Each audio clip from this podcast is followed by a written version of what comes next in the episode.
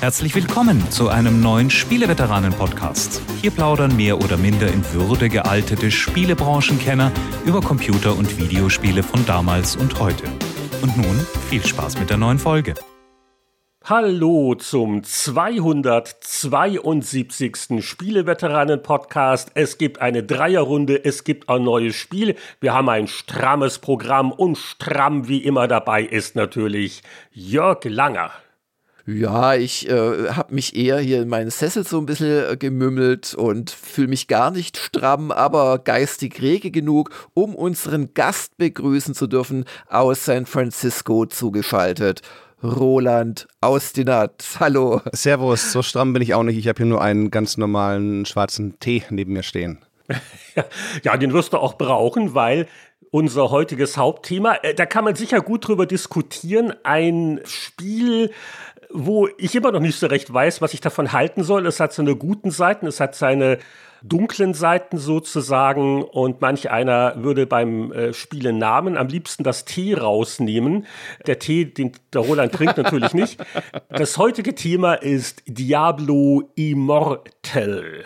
Genau, und ob es äh, amoralisch ist, äh, was Blizzard auf den Markt gebracht hat, das werden wir nachher erörtern. Denn es ist ein F2P-Spiel, Free-to-Play für die äh, ja, gängigen Betriebssysteme, aber auch für den PC. Und das haben wir uns alle drei angeschaut. Und wir haben ja mit Roland und eigentlich auch Heinrich haben wir hier ausgewiesene Diablo-Experten in der Runde. Und ihr werdet mir sicherlich verraten, wie groß für euch die Faszination ist. Aber vorher geht's in die News- und Smalltalk-Runde. Wir verraten euch, was uns so aufgefallen ist in der Computerspielewelt in den letzten Tagen und natürlich vor allem auch, was wir zuletzt gespielt haben. Ja, und Roland, hast du nicht auch jetzt Schlagzeilen gemacht? Ich habe letzte Woche gesehen, dass also ein, ein Streamer, wahrscheinlich mit einem Pseudonym von dir, es geschafft hat, alle zwölf Assassin's Creed Hauptspiele durchzuspielen, ohne dabei Schaden zu nehmen. Und haben wir uns natürlich gleich erinnert an, an deine Aufgabe, dich da durch die Serie zu hauen. Aber so ein bisschen Schaden ist bei dir dann schon im Spiel.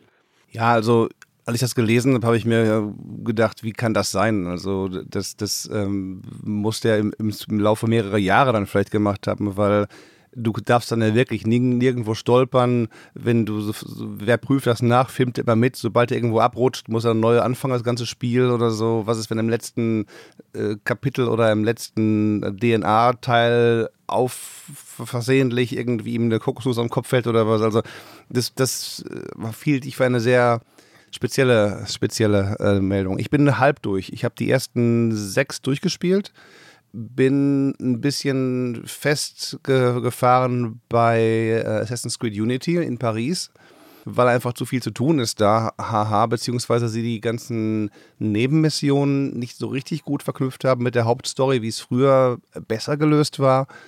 Ähm, und ich muss auch sagen, ich bin abgelenkt worden und komme in schlechte, immer in, in eine schlechte Gesellschaft, die sagt, komm, spiel doch das Spiel mal hier, probier das mal aus, probier das mal aus. Also ich bin quasi wirklich seit, seit Dezember oder November alle möglichen Sachen gespielt. Äh, zuletzt auch, klar, Diablo Immortal. Aber davor habe ich gespielt und bin da auf 51% komplett durchspielen. Äh, Ghost Recon Wildlands. Ein paar Tage alt. Musste ich mir dann irgendwie im Angebot doch holen und ähm, bin zwar nie ein Freund der alten Ghost Recons gewesen, wo man irgendwie über die Wiese läuft, dann wird man erschossen und das war's dann. Aber Wildlands ist ein ganz cleverer Mix, sogar aus Assassin's Creed, würde ich sagen. Äh, Kommandos, The Division und ähm, was gibt es noch für ein Ubisoft-Spiel, was man da reinschmeißen könnte? Vielleicht Watch Dogs, weil du auch mit Drohnen viel am Start bist. Also, das ist nicht mehr ganz, ganz so ultra brutal, militärisch, Einschuss, sonst nicht, sondern man, man ist wirklich ähm, im Südamerika und darf dann dort alle möglichen Drogenbosse und Drogenvermarkter und sonstige zur Strecke bringen. Das ist ganz gut. Und ich habe angefangen letztes Wochenende mit ähm, äh, Fantasy Star Online 2 New Horizons. Ich habe den ersten Teil damals viel auf Dreamcast gespielt, dann noch mal auf, auf der Xbox, auf der Ur-Xbox und dachte mir, komm, jetzt mal gibt es hier mit dem, mit dem Game Pass. Der Heinrich preist den Game Pass, den muss ich auch wieder mal nutzen ein bisschen und schmeiß dann mal das Ding rein. Uh, aber das ist, das ist arg. Ähm, das Onboarding geht immer noch nach fünf Stunden so weiter und Menüs, nur noch Menüs, noch viel mehr Menüs. Hier gibt es noch ein, ein, ist auch Free-to-Play, hier gibt es ein kostenloses Einjahresjubiläums, wir sind dabei Paket. Das kannst du aber nicht aufsammeln, weil du so viel im Inventar hast. Dann habe ich das Inventar voll mit Zeugs. Ich weiß nicht, brauche ich, was brauche ich davon, was brauche ich davon nicht. Also, ja, da bin ich noch zu keiner Meinungsabgabe äh, gewählt, so ein bisschen. Also das sind so meine Spiele, die ich die letzten Tagen und Wochen gespielt habe. Ich habe aber auch vor zwei Wochen wieder einen Sonntagnachmittag Assassin's Creed Unity gespielt. Also ich bin nicht ganz raus und sobald das dann durch ist, gehe ich wieder in die, in die Vollen. Dann geht es nach Rogue nochmal zurück, nochmal ein bisschen Seeschlacht und dann nach London weiter mit äh, Syndicate.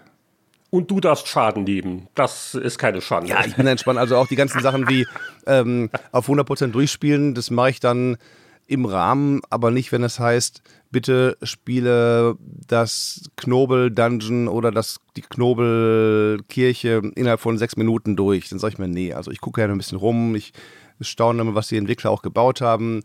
Ich will jetzt nicht irgendwie alles äh, erstmal stundenlang üben und dann sagen, so jetzt gehe ich rein, jetzt muss ich durchspielen, in sechs Minuten jeden, jede Kiste öffnen oder was, das finde ich ein bisschen affig. Also da habe ich auch nicht ich habe zwar dann Zeit, das zu spielen, aber so viel Zeit nun auch nicht. Also dann ist irgendwann auch die, die Liebe vorbei bei der ganzen Sache. Und keinen Schaden nehmen. Sagt mal, denkt ihr, dass, dass sowas gehen kann überhaupt? Wie, wie, kann denn, wie kann man denn ein Spiel also komplett also ich durchspielen, ohne Schaden zu nehmen? Also es gibt bei Dark Souls auch Leute, die keinen Schlag, also wirklich abbekommen und so. Und die ohne Tod durchspielen bei Assassin's Creed, da gibt es auch teilweise so Flächenwaffen gegen dich. Also ja, mag, mag möglich sein, aber ich kann mir es gerade auch ganz schwer vorstellen. Oder in Seeschlachten, wenn mal irgendwie den. Oder, oder du kletterst und jemand schießt dich ab. Wie willst du das verhindern? Richtig, richtig. Das passiert ja manchmal.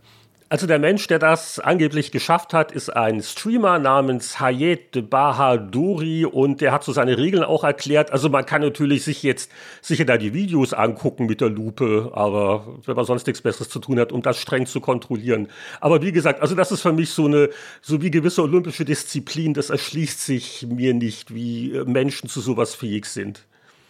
Ja, dann ziehen wir doch einfach das, äh, was haben wir zuletzt gespielt vor, nach Rolands Berichten. Aber ich habe noch viel, viel länger äh, in die Vergangenheit zurückgegriffen. Das hängt mit einem äh, Sonderheft zusammen, wo ihr beiden ja auch mitgemacht habt, das PC Spieleklassiker Sonderheft. Da habe ich wirklich etliche Spiele aus der MS-DOS-Ära nochmal neu gespielt.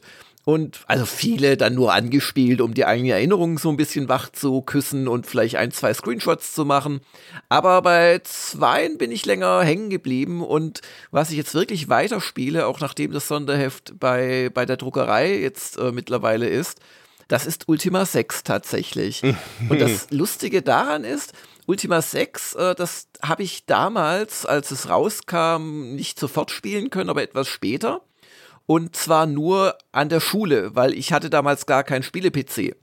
Den habe ich mir erst für Ultima 7 dann tatsächlich gekauft. Und das hat das Spielen so ein bisschen in die Nachmittage verlegt äh, an der Schule. Ich war auch nicht immer ungestört, weil der Inforaum wurde dann leider doch nicht exklusiv für Ultima 6 gesperrt. Aber ähm, das ging dann so weit, dass ich irgendwann einen Schlüssel hatte für den Inforaum als, keine Ahnung, 14-, 15-Jähriger oder so, weil es der Lehrer leid war, wegen mir dann abends immer noch mal aus dem Lehrerzimmer in den ersten Stock hochstiefeln zu müssen oder einen zweiten Stock. Und dann haben wir es halt so gelöst. Aber ich musste trotzdem abends dann immer draußen sein. Und das hat das Spielen relativ die Länge gezogen, aber ich habe es meiner Erinnerung nach trotzdem durchgespielt. Und ähm, das Lustige war jetzt beim Neuspielen, dass mir das richtig Spaß macht. Mittlerweile, also ich habe es in, in einer Nuvi, nennen sie das, äh, Neu-Engine-Fassung gespielt, allerdings so mit klassischen Einstellungen, also kein, keiner höheren Auflösung oder sowas. Und die ist mittlerweile. Keine 3D-Grafik? Nein, das sowieso nicht. Aber es gibt halt zum Beispiel, weißt du, wenn du es auf 4K spielst, dass du dann so die halbe Karte auf einmal auf dem Bildschirm siehst. Natürlich auf Kosten äh, dessen, dass alle Figuren winzig mhm. klein sind, was ich mhm. total abtörend finde. Yep. Und und dann siehst du auch schon Gegner, die noch 100 Meter entfernt sind, wofür das Spiel nicht designt worden ist. Also so Sachen mag ich eigentlich nicht. Und äh, irgendwie vor fünf Jahren oder so wurde dann dieses Nuvi in äh, Scum VM übernommen. Diese mittlerweile ja zur Universal-Engine oder, oder Emulator-Engine äh, mutierte ehemalige Scum Adventure-Abspiel-Engine. Und da kann man es auch wunderbar abspielen, hat halt so ein paar extra Geschichten, gerade beim Speichern ist es sehr viel komfortabler und so. Und da habe ich das jetzt echt mit Freude gespielt, was mich selbst ein bisschen überrascht hat, weil ich immer so dachte, ja, Ultima 7 ist meine Nummer 2 und Ultima 5 ist meine 1. Aber das Ultima 7, muss ich sagen, das hat so Ideen, die waren damals großartig, äh, aber die kann ich heute nicht mehr so ertragen. Also, dass du jeden Gegenstand beliebig im Inventar platzieren kannst und zehn Schlüssel aufeinander oder dass du in deinen Rucksack eine Bag reintust und in die Bag eine weitere Bag und das ist dann wie, also wie so in einer komplizierten DOS-Installation, bis du mal das richtige Verzeichnis findest.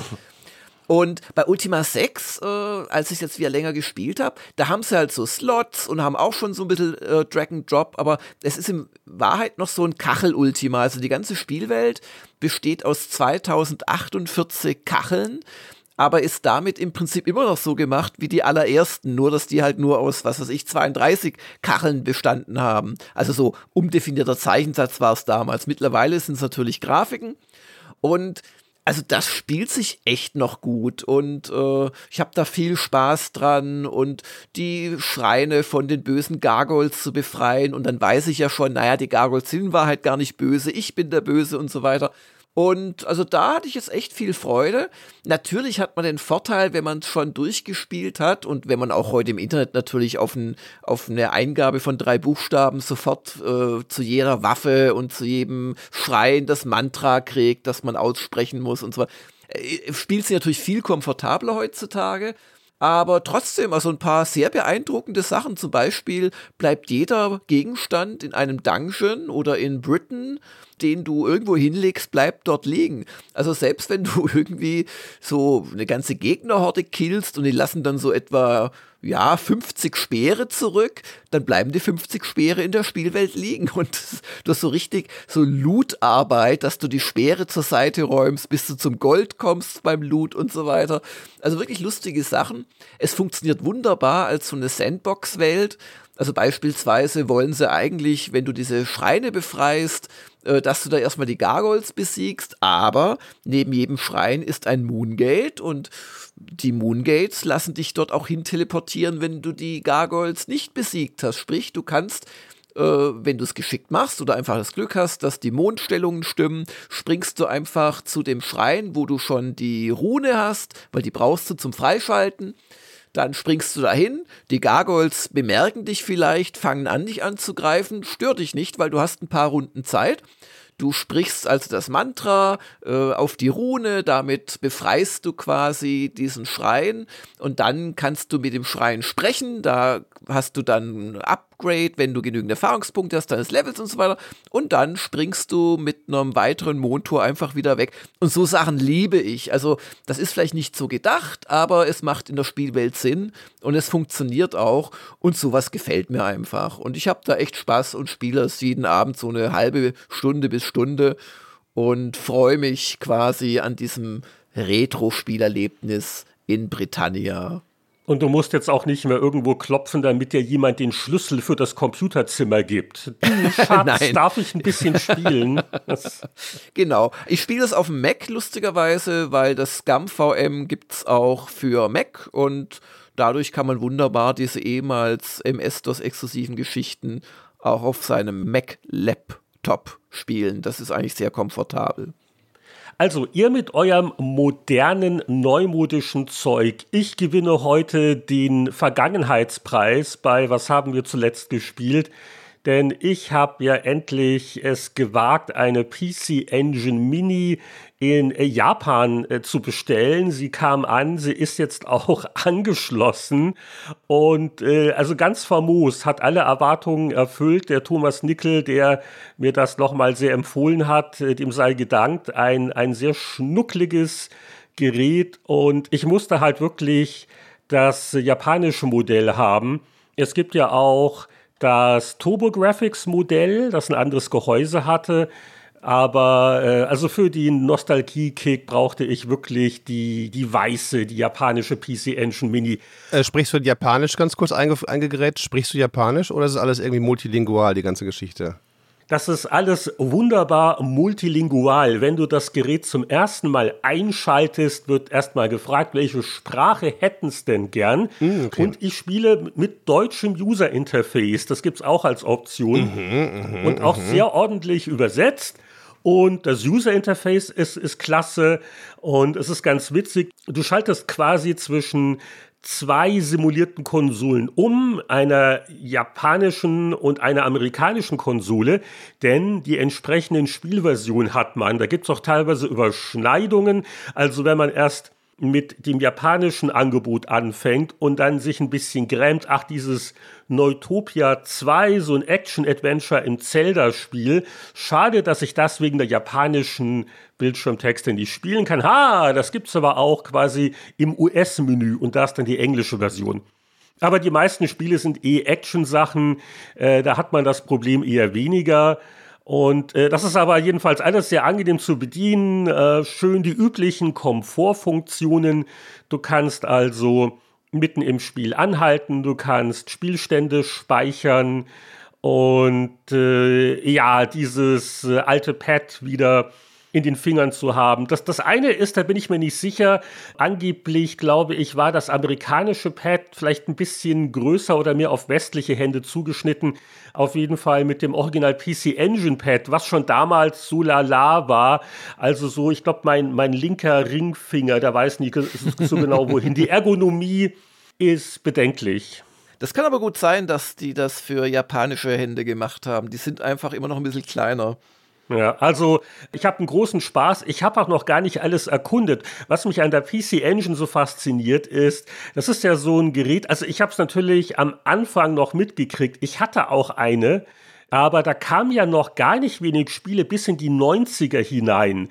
Und da haben wir dann schon PC-Player gemacht. Das habe ich nicht mehr weiter verfolgt. Ist also eine gute Gelegenheit, viele Sachen zu entdecken, wo man vielleicht mal einen Import-Test äh, in der Videogames oder Powerplay gelesen hat, was man aber nicht so richtig kannte. Und so geht mir das auch. Also, da bin ich noch dabei. Was habe ich da für ein komisches Teil von Namco? Legend of Valkyrie oder Valkyrie, die so, aber eher so Osterhasenohren hat und sie schießt und sie springt. Also, was es nicht alles gibt.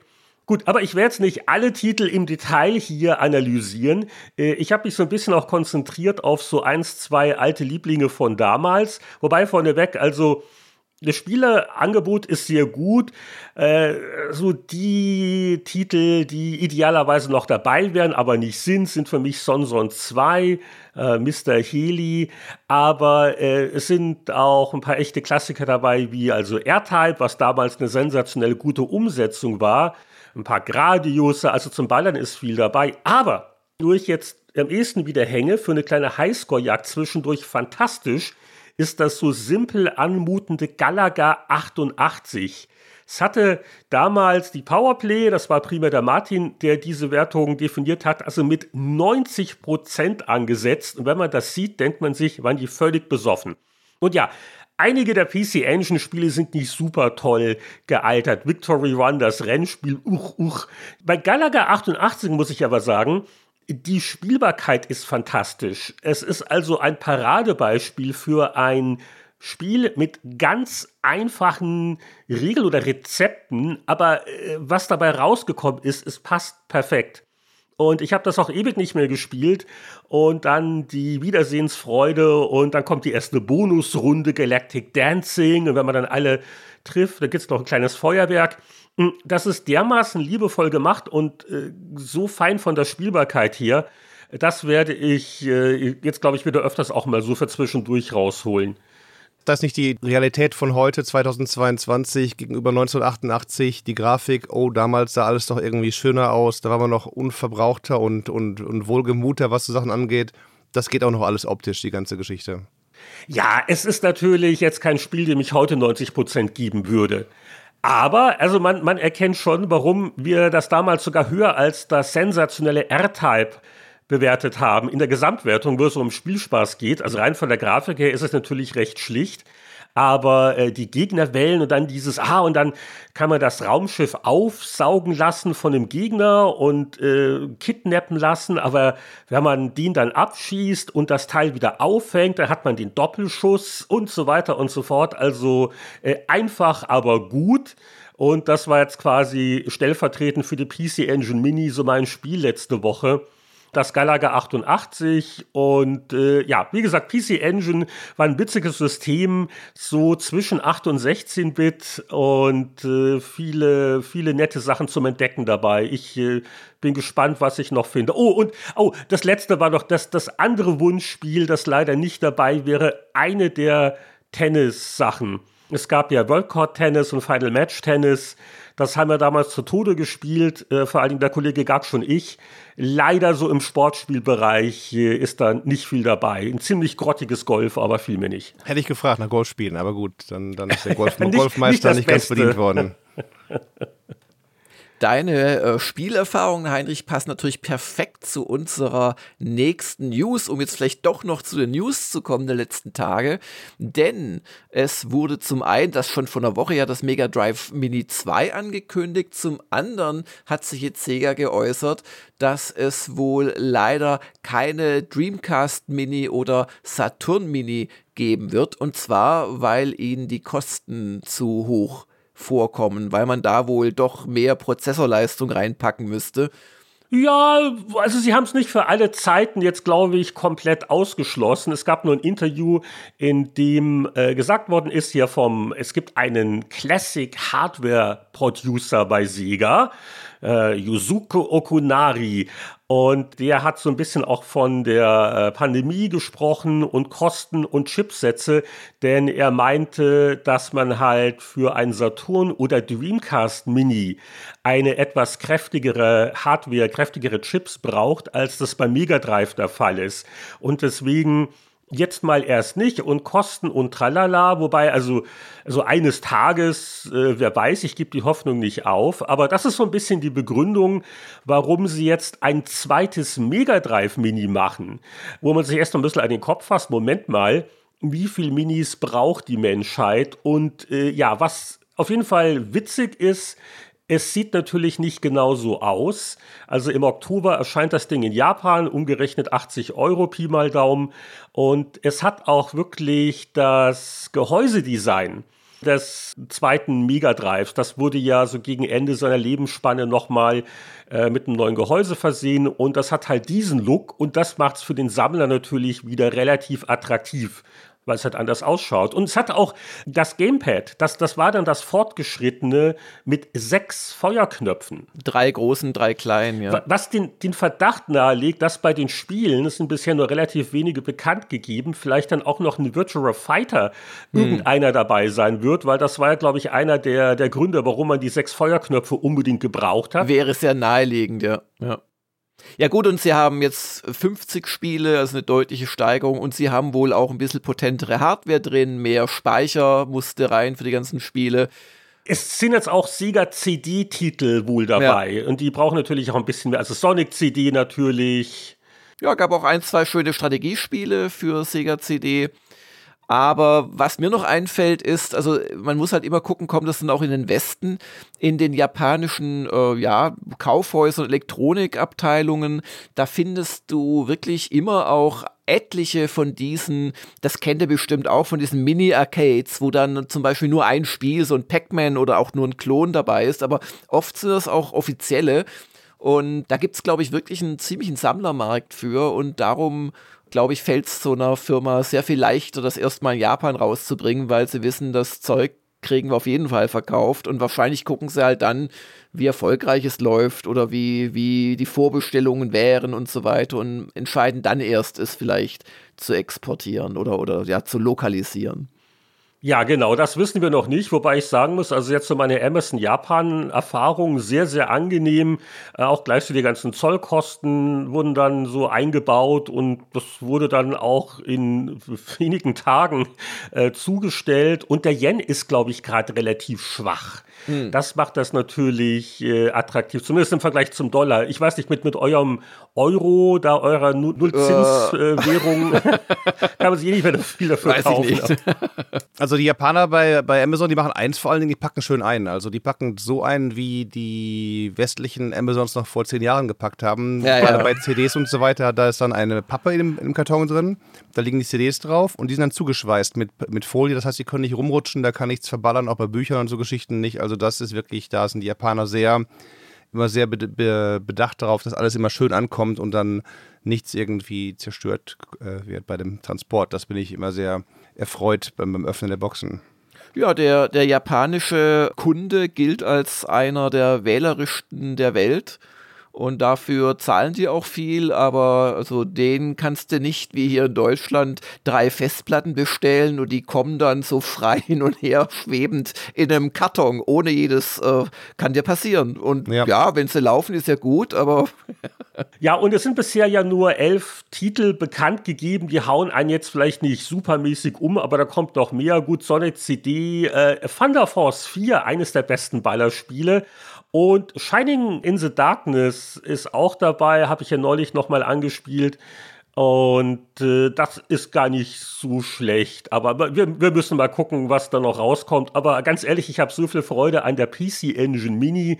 Also ich, ich glaube, da wäre ich dann auch in Versuchung geraten, mir noch das zweite Mega Drive Mini hier so ins Regal zu stellen. Das ist, äh, da wäre ich hm. jetzt doch schwach. Ja, da sehe ich eine beginnende Sammelleidenschaft. Und viel Platz für neue HDMI-Umschalter musst du dann mitbringen, wahrscheinlich auch. Kannst du da mal berichten, wenn dein Japan-Import angekommen ist, Heinrich?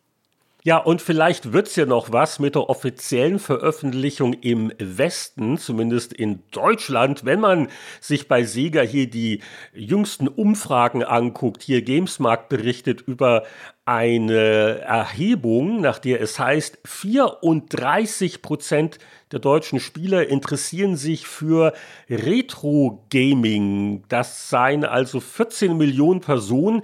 Ich habe mir die Zahl nicht ausgedacht. Das ist eine YouGov-Umfrage und natürlich repräsentativ. Und ja gut, wer weiß, was die Befragten genau unter Retro-Gaming mhm. verstehen. Äh, das wird aber auch hier aufgeschlüsselt. Neuauflagen klassischer Spiele, das ist also auch ein Retro-Gaming-Segment, wenn man so will. Und 3,9 Millionen finden das spannend.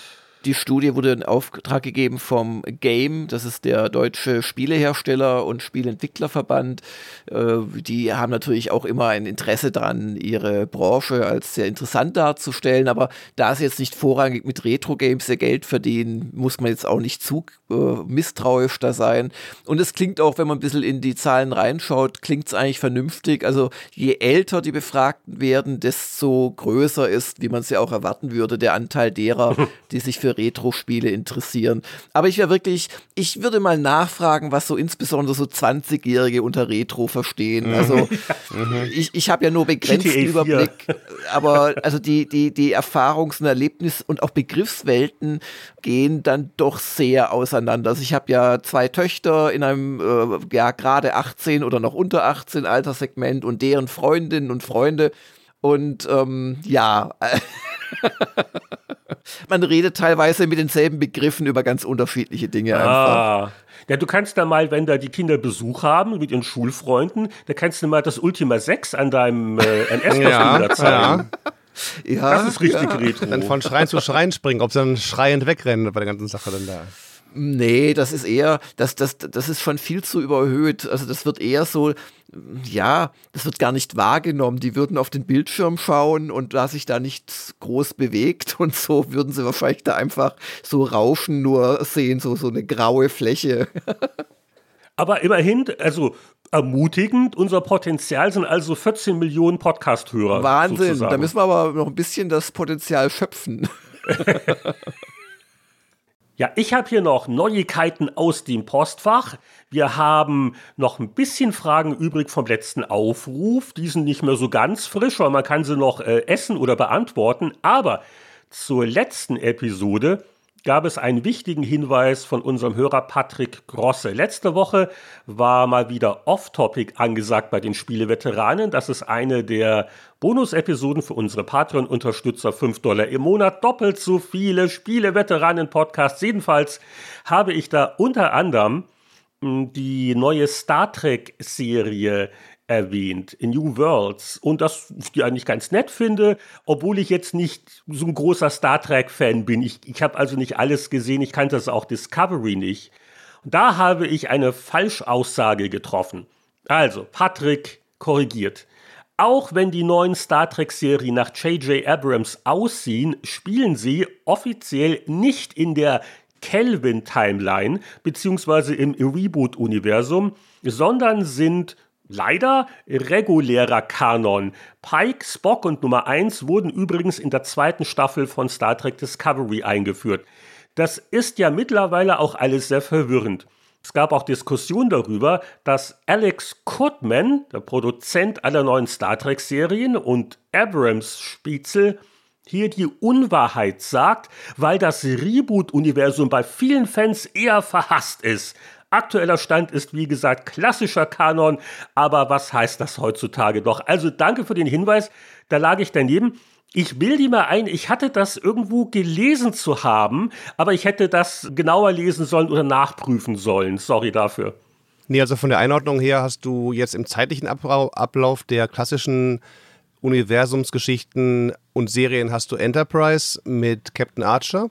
Dann kommt Discovery ein paar Jahre später und dann kommt Star Trek mit Kirk und, und, und, und Pille und Spock und so weiter. Und die haben halt teilweise, um den doch ein bisschen garstigen äh, Zuschauerfeedback entgegenzuwirken, mal Fanservice dabei. Dann kommt dann eben in der, in der äh, vierten, ich gucke die gerade, die zweite Staffel, kommt dann in der vierten Folge mal ganz kurz eine Variante von Majel Barrett mit schwarzen Haaren an Bord, die dann sagt, ja, ich habe hier was mal für dich hier. Captain Pike ist der Captain des, des, der Season. Die haben ja immer halt quasi einen Gast-Captain, in Anführungszeichen, der dann da über, über Discovery rumfliegt, aber die Serie ist hart im Nehmen. Also die erste Staffel habe ich, die kam ja schon vor drei Jahren raus. Da musste ich aber danach Pause machen erstmal. Ähm also du, du, du redest von, von Discovery oder genau, hast du auch Strange? Genau, genau, genau. Oder nee, hast nee, du auch Discovery. Strange New Worlds gesehen?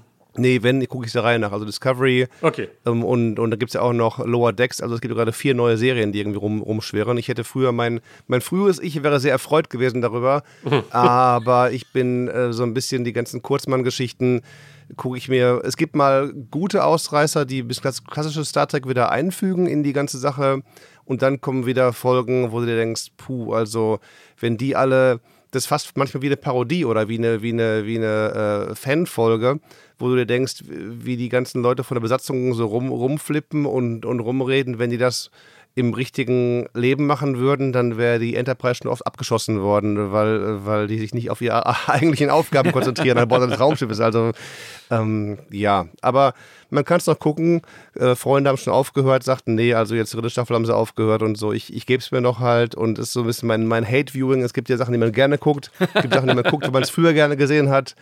Und es gibt Sachen, die man guckt, wenn man es irgendwie. Um sich zu bestätigen, wie schlecht sie sind. ja, aber man hofft immer noch. Das Prinzip Hoffnung. Also die, die erste Staffel hat ja so nach der Hälfte den Dreh bekommen. Die erste Hälfte war unsäglich mit, mit weinenden Klingonen und Untertiteln, immer nur als in Großbuchstaben und so. Ich, ich kenne das Gefühl gut. Das hat mich durch die Walking Dead Staffeln 4 bis 7 getragen, bis ich irgendwann eingesehen habe. Es Wurde nicht besser schlimmer. oder was, ne? Ja. Ja, soll noch schlechter werden. Also Star Trek, die, die Discovery, dritte, vierte Staffel äh, soll noch schlechter werden und ich bin sehr gespannt. Ähm, auch das New World ist ja auch eher umstritten, also da wage ich mich noch gar nicht so schnell dran, weil das sich erstmal ja, ein bisschen Also es ist, es, Zeit es ist nicht toll, aber man kann es gucken. Aber das sage ich jetzt nur so als Gelegenheits-Star Trek-Zuschauer. Ja, aber nach dieser tiefen Analyse und äh, Beantwortung der Korrektur brauchen wir fast gar keine Frage mehr. Aber wir, doch, wir, doch, wir nehmen, wir nehmen trotzdem noch eine. Und zwar äh, sagt oder fragt David. In der Halo Infinite Folge sagte Heinrich, dass er Halo am Release Day hatte. Da knüpfe ich mal an, sofern das möglich ist, weil es eben durch berufliche Spieletests etwas schwer zu trennen ist. Welche Spiele bzw. Konsolen habt ihr quasi am Release Day gecampt? Also so das Bild mit Schlafsack vor dem Geschäft für neues iPhone. Ich kann mich an einige nervige Wochen des Wartens auf Siedler 2 erinnern, wo ich in der Release-Woche täglich im Laden vorbeischaute, bis er es dann endlich hatte. Ach, das ist ja Campen Light, da ist er ja wieder gegangen. Das Anfänger, wollte auch sagen, eben, das, das Hingehen gekommen, um zu gehen dann da. Nee, nee, nee, nee, nee. Also campen wäre dann für mich sowas wie, der Roland guckt sich am Release-Tag der Wii oder am Tag davor ein paar Läden an in der, in der Stadt hier, guckt sich Schlangen an und sagt, so, die Schlange vor dem Best Buy, die ist noch okay. Da gehe ich heute Abend mal um, um 9 Uhr vorbei mit einem Campingstuhl und einer dicken Jacke und einem Notizblock und dann kaufe ich morgen früh eine Wii, weil die Kollegen aus Nürnberg da eine Story drüber haben wollen und dann am besten abgefilmte Szenen und dann alles per, per UPS nach Deutschland geschickt und so. Und ja, abends um neun war die Schlange länger. Da habe ich dann schon irgendwie nach 200 Metern in der Schlange gesessen. Und ja, wurde nachts doch durchaus kühl in der Gegend dann da. Man hat sich mit den, mit den Mitwartenden dann unterhalten. Eng zusammengekuschelt, Körperwärme. Über, über Spiele und, und, und äh, was man dann zuerst spielen würde und, und generell das Leben und so. Und dann irgendwann morgens ging die Sonne wieder auf, gegen, gegen 7 Uhr, alle doch etwas übernächtigt. Dann kamen dann von Best Buy Leute raus, die gaben einen Zettel weil sie hat natürlich nicht genügend Konsolen da. Das heißt also, oh. hinter, so drei, vier hinter mir war dann schon Schluss, Schwein gehabt. Und ja, dann musste sie nochmal eine Stunde warten oder zwei, bis sie aufgemacht haben um 9 Uhr morgens. Es gab auch weder irgendwie die, die heißen Getränke, noch gab es irgendwelche Speisungen, die es manchmal bei so Events gibt. Ja, und dann gingst du rein oder bist du reingewankt mit einem Campingstuhl am Arm und, und äh, dann hier ist die Konsole. Welche Spiele haben sie noch da? Ich kauf die alle, dann guckten sie groß, aber ich brauchte die halt eben alle für, für die Kollegen in Deutschland. Und dann bin ich dort in die Wohnung getaumelt, mir was zu essen gemacht und einen heißen Tee vor allen Dingen. Und das Ding aufgebaut und, und, und abgefilmt und gespielt ein bisschen und dann ab in die Post damit am nächsten Tag. Also das war dann meine, meine Camping-Geschichte. Also ähm, ansonsten WoW-Erweiterungen, klar, da bist du dann auch mal im, im Laden, wenn du weißt, hier kommen die Entwickler vorbei und unterschreiben die ganzen Sachen. Da war ich für Burning Crusade und für ähm, den Lich King bin ich da gewesen und habe dann die Bilder mit den Leuten gemacht und ja, aber das war dann eben halt äh, relativ am gleichen Abend noch und nicht die ganze Nacht durch vor dem Laden sitzen und und, und harren und hoffen, dass man noch eine Konsole abbekommt. Jetzt bin ich aber beeindruckt, dass du das wirklich mal über Nacht gemacht hast. Also ja. mir würde sowas nie in den Sinn kommen. Ich habe schon zu PlayStation 2 Zeiten frühzeitig online bestellt und ich brauche meinen Schlaf. Also, wie kann man sich das vorstellen? Also wirklich komplett wach oder hat man mal ein Nickerchen im Stuhl gemacht oder wie, wie ist das mit anderen Bedürfnissen? Wie hält man das durch? Mit dem Bedürfnis im Nachhinein, gute Frage. Ich weiß nicht, ob die da irgendwie eine, eine, eine portable Tablette aufgestellt haben oder so, oder ob wir da alles nur durch, durch äh, Sublimation geregelt haben. Aber, aber nö, du gehst dann abends hin, das ist 9 Uhr, dann, dann ist es schon ein bisschen schummriger, setzt du dich hin und quatscht mit den Leuten noch dann so bis 1, 2 Uhr, dann machst du vielleicht mal die Augen zu eine Stunde und dann ist der neue Tag da. Also es geht dann schon irgendwie. Man, man, man erzählt sich was oder und das war ja auch, auch noch in der Zeit der Semi- Smartphone-Generation. Die Wii kam ja noch vor dem iPhone raus. Das heißt also, du hast da gesessen und du konntest nicht anders, als dich mit Leuten so zu unterhalten. Also ich glaube, ich hatte noch irgendwie einen ein Mobilspiel dabei, einen, Gameboy dabei oder sowas, aber habe ich eigentlich auch nicht groß gespielt irgendwie. Also das war dann, man quatscht mit den Leuten dann da und hat sich dann überlegt, warum man das macht. Alles vor allen Dingen ohne, ohne Kompensation des, des freien Mitarbeiters. Die, es gab nur Geld für die, für die Videoszenen, das Verschicken und so, aber als Gag mal mitmachen auf jeden Fall, das war es immer wert. Mm. Ich würde es nicht tagelang machen. Ich würde nicht sagen wie damals, ja, die ersten iPhones, wir warten schon seit einer Woche vor dem Apple Store. Also da, da hört ihr lieber dann auf irgendwie. Also ich glaube, das größte Opfer, das ich gebracht habe, war, als die PlayStation 4 rauskam. Ist noch gar nicht so lange her. Da bin ich wirklich so, also morgens mal sehr früh aufgestanden, weil da gab es bei uns ja noch Target in Kanada. Und hm. äh, da, da war so die Hoffnung, da werden nicht so viele Leute und ich war gerade in der Naimo und äh, die sind vielleicht nicht gar so viele technikinteressierte junge Leute, vielleicht demografisch vertreten. Und da war ich mir etwas schlaftrunken mal so, so ein Stündchen in der Schlange. Aber campen, nee, in meinem Alter. Also das, das nächste zu Rolands Erfahrung, was ich mal gemacht habe, das war vor vier Jahren, als ich äh, die Japan-Dokus 2018 gemacht habe. Da bin ich morgens um halb zwei zum Tsukiji äh, Fischmarket. Den gab es damals noch. Der ist mittlerweile umgezogen. Um für die wegen Fische der, anzustehen. Das wegen der Tuna-Auktion. Ja, ja. Die haben, ja, ja. Und du konntest dich ab äh, 2 Uhr, glaube ich, und mein Hotel war so nur 20 Minuten entfernt. Ich bin da hingelaufen. Das hat mich auch nochmal wach gemacht. Und äh, dann konntest du dich da in die Reihe stellen und dann gab es zwei mal 50 Leute, die wirklich genommen wurden, aber dann musstest du noch mal von zwei bis halb fünf da warten und zwar in so einem, naja, also Funktionsbau auf so einer Laminat, ne, nicht Laminat, das war so, äh, ja, irgend so Kunststoffbelag. Und zwischendrin kam einmal so ein, so ein japanischer Fischer rein, oder nee, wahrscheinlich kein Fischer, eher so ein, so ein Zwischenhändler, der erklärt hat, wo er beim Tuna-Fisch drauf guckt und so. Das war ganz interessant, aber es war so mal zehn Minuten, wo er auf Englisch Rate gebrochen hat.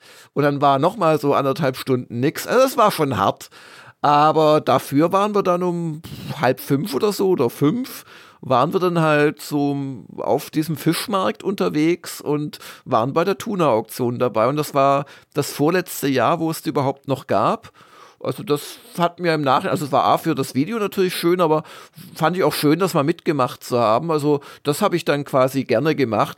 Allerdings dann war halt um Eingekauft sechs oder auch einen Thunfisch? Hast du auch einen Thunfisch gekauft? Ich meine, die sind ja nicht gerade klein, die Dinger sind irgendwie einen halben Meter lang oder so halt. Was soll ich mit dem Thunfisch? Nein, ich musste essen, auch noch essen. Ich musste nachher noch zum Flughafen, das war so quasi die Nacht zum Abflug. Und dann bin ich so um halb sieben wieder im Hotel gewesen, habe mich halt auch geduscht und bin zum Flughafen gefahren. Also viel geschlafen habe ich nicht in der Nacht. Also Jörg, für, nicht mal für ein Ultima hast du gecampt, aber für den Thunfisch, das hätte ich ja. jetzt nicht erwartet als Antwort. ja, aber nicht gekauft dann, das ist das Absurdeste daran. Also gecampt, aber noch nicht mal zum Nein, es ging ja um das so. Dabeisein. Also das Produkt war quasi das Erlebnis. Hast du dann einem Restaurantbesitzer den, den Platz weggenommen, der zweimal 50 Plätze und dann musste der leer ausgehen für dein Restaurant an den Tag dann da? Nein, als Touri wirst du da bewacht oder wurdest du bewacht, da drüber geschoben und durftest auch den echten Händler nicht da in die Quere kommen. Das war, ja, ja, aber auch scharfe Messer, du, diese, ja. diese Fischer. Es ist auch ganz gefährlich, weil die, die fuhren da mit diesen kleinen, das ist eine ganz komische Sache, das, sieht, das sind so kleine Roller, so elektrisch betriebene, wo sie halt die Kisten mit rumfahren und die haben zum Lenken so eine Art Mülltonne, so sieht das aus. Und die flitzen mit einem unglaublich kleinen Wendekreis, flitzen die da halt kreuz und quer und die Japaner haben halt keine Lust, dass da Touristen überfahren werden. Also nicht, weil es ihnen um die Touristen ginge, aber es macht halt schlechte Presse und das ver verlangsamt dann den Fischverkauf. Und darum gab es dann wirklich so Wächter und die haben dann gesagt, jetzt! Also auf Englisch natürlich. Und dann musstest du schnell so über so, eine, so einen kleinen Weg drüber sprinten, bevor dann wieder die nächste Meute von 20 von diesen kleinen Elektrorollern kam. Das war schon ganz lustig alles.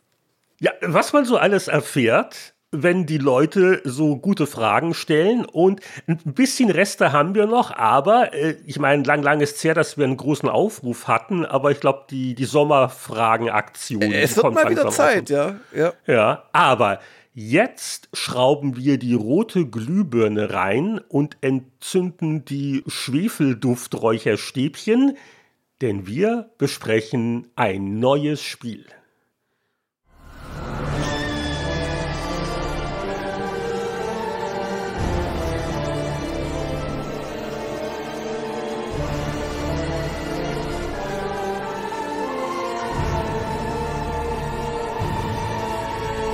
Das neue Spiel ist heute Diablo Immortal. Und es ist ein Spiel, das, als es angekündigt wurde vor einigen Jahren auf einer BlizzCon, gleich mal für sehr viel Häme gesorgt hat. Ein Free-to-Play-Spiel, das nur gereskinnt werde. Blizzard geht vor die Hunde. Und jetzt ist es vor einigen Tagen tatsächlich erschienen. Wir hatten alle drei die Möglichkeit, es auch schon eine ganze Weile zu spielen.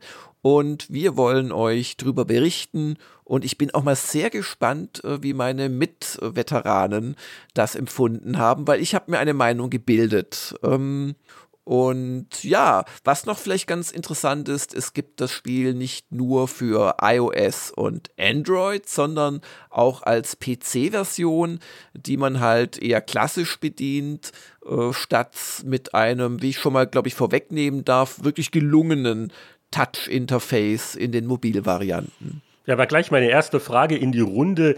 Wie haben wir das gespielt und mit wem? Das sind immer die großen Klassenfragen auch bei Diablo.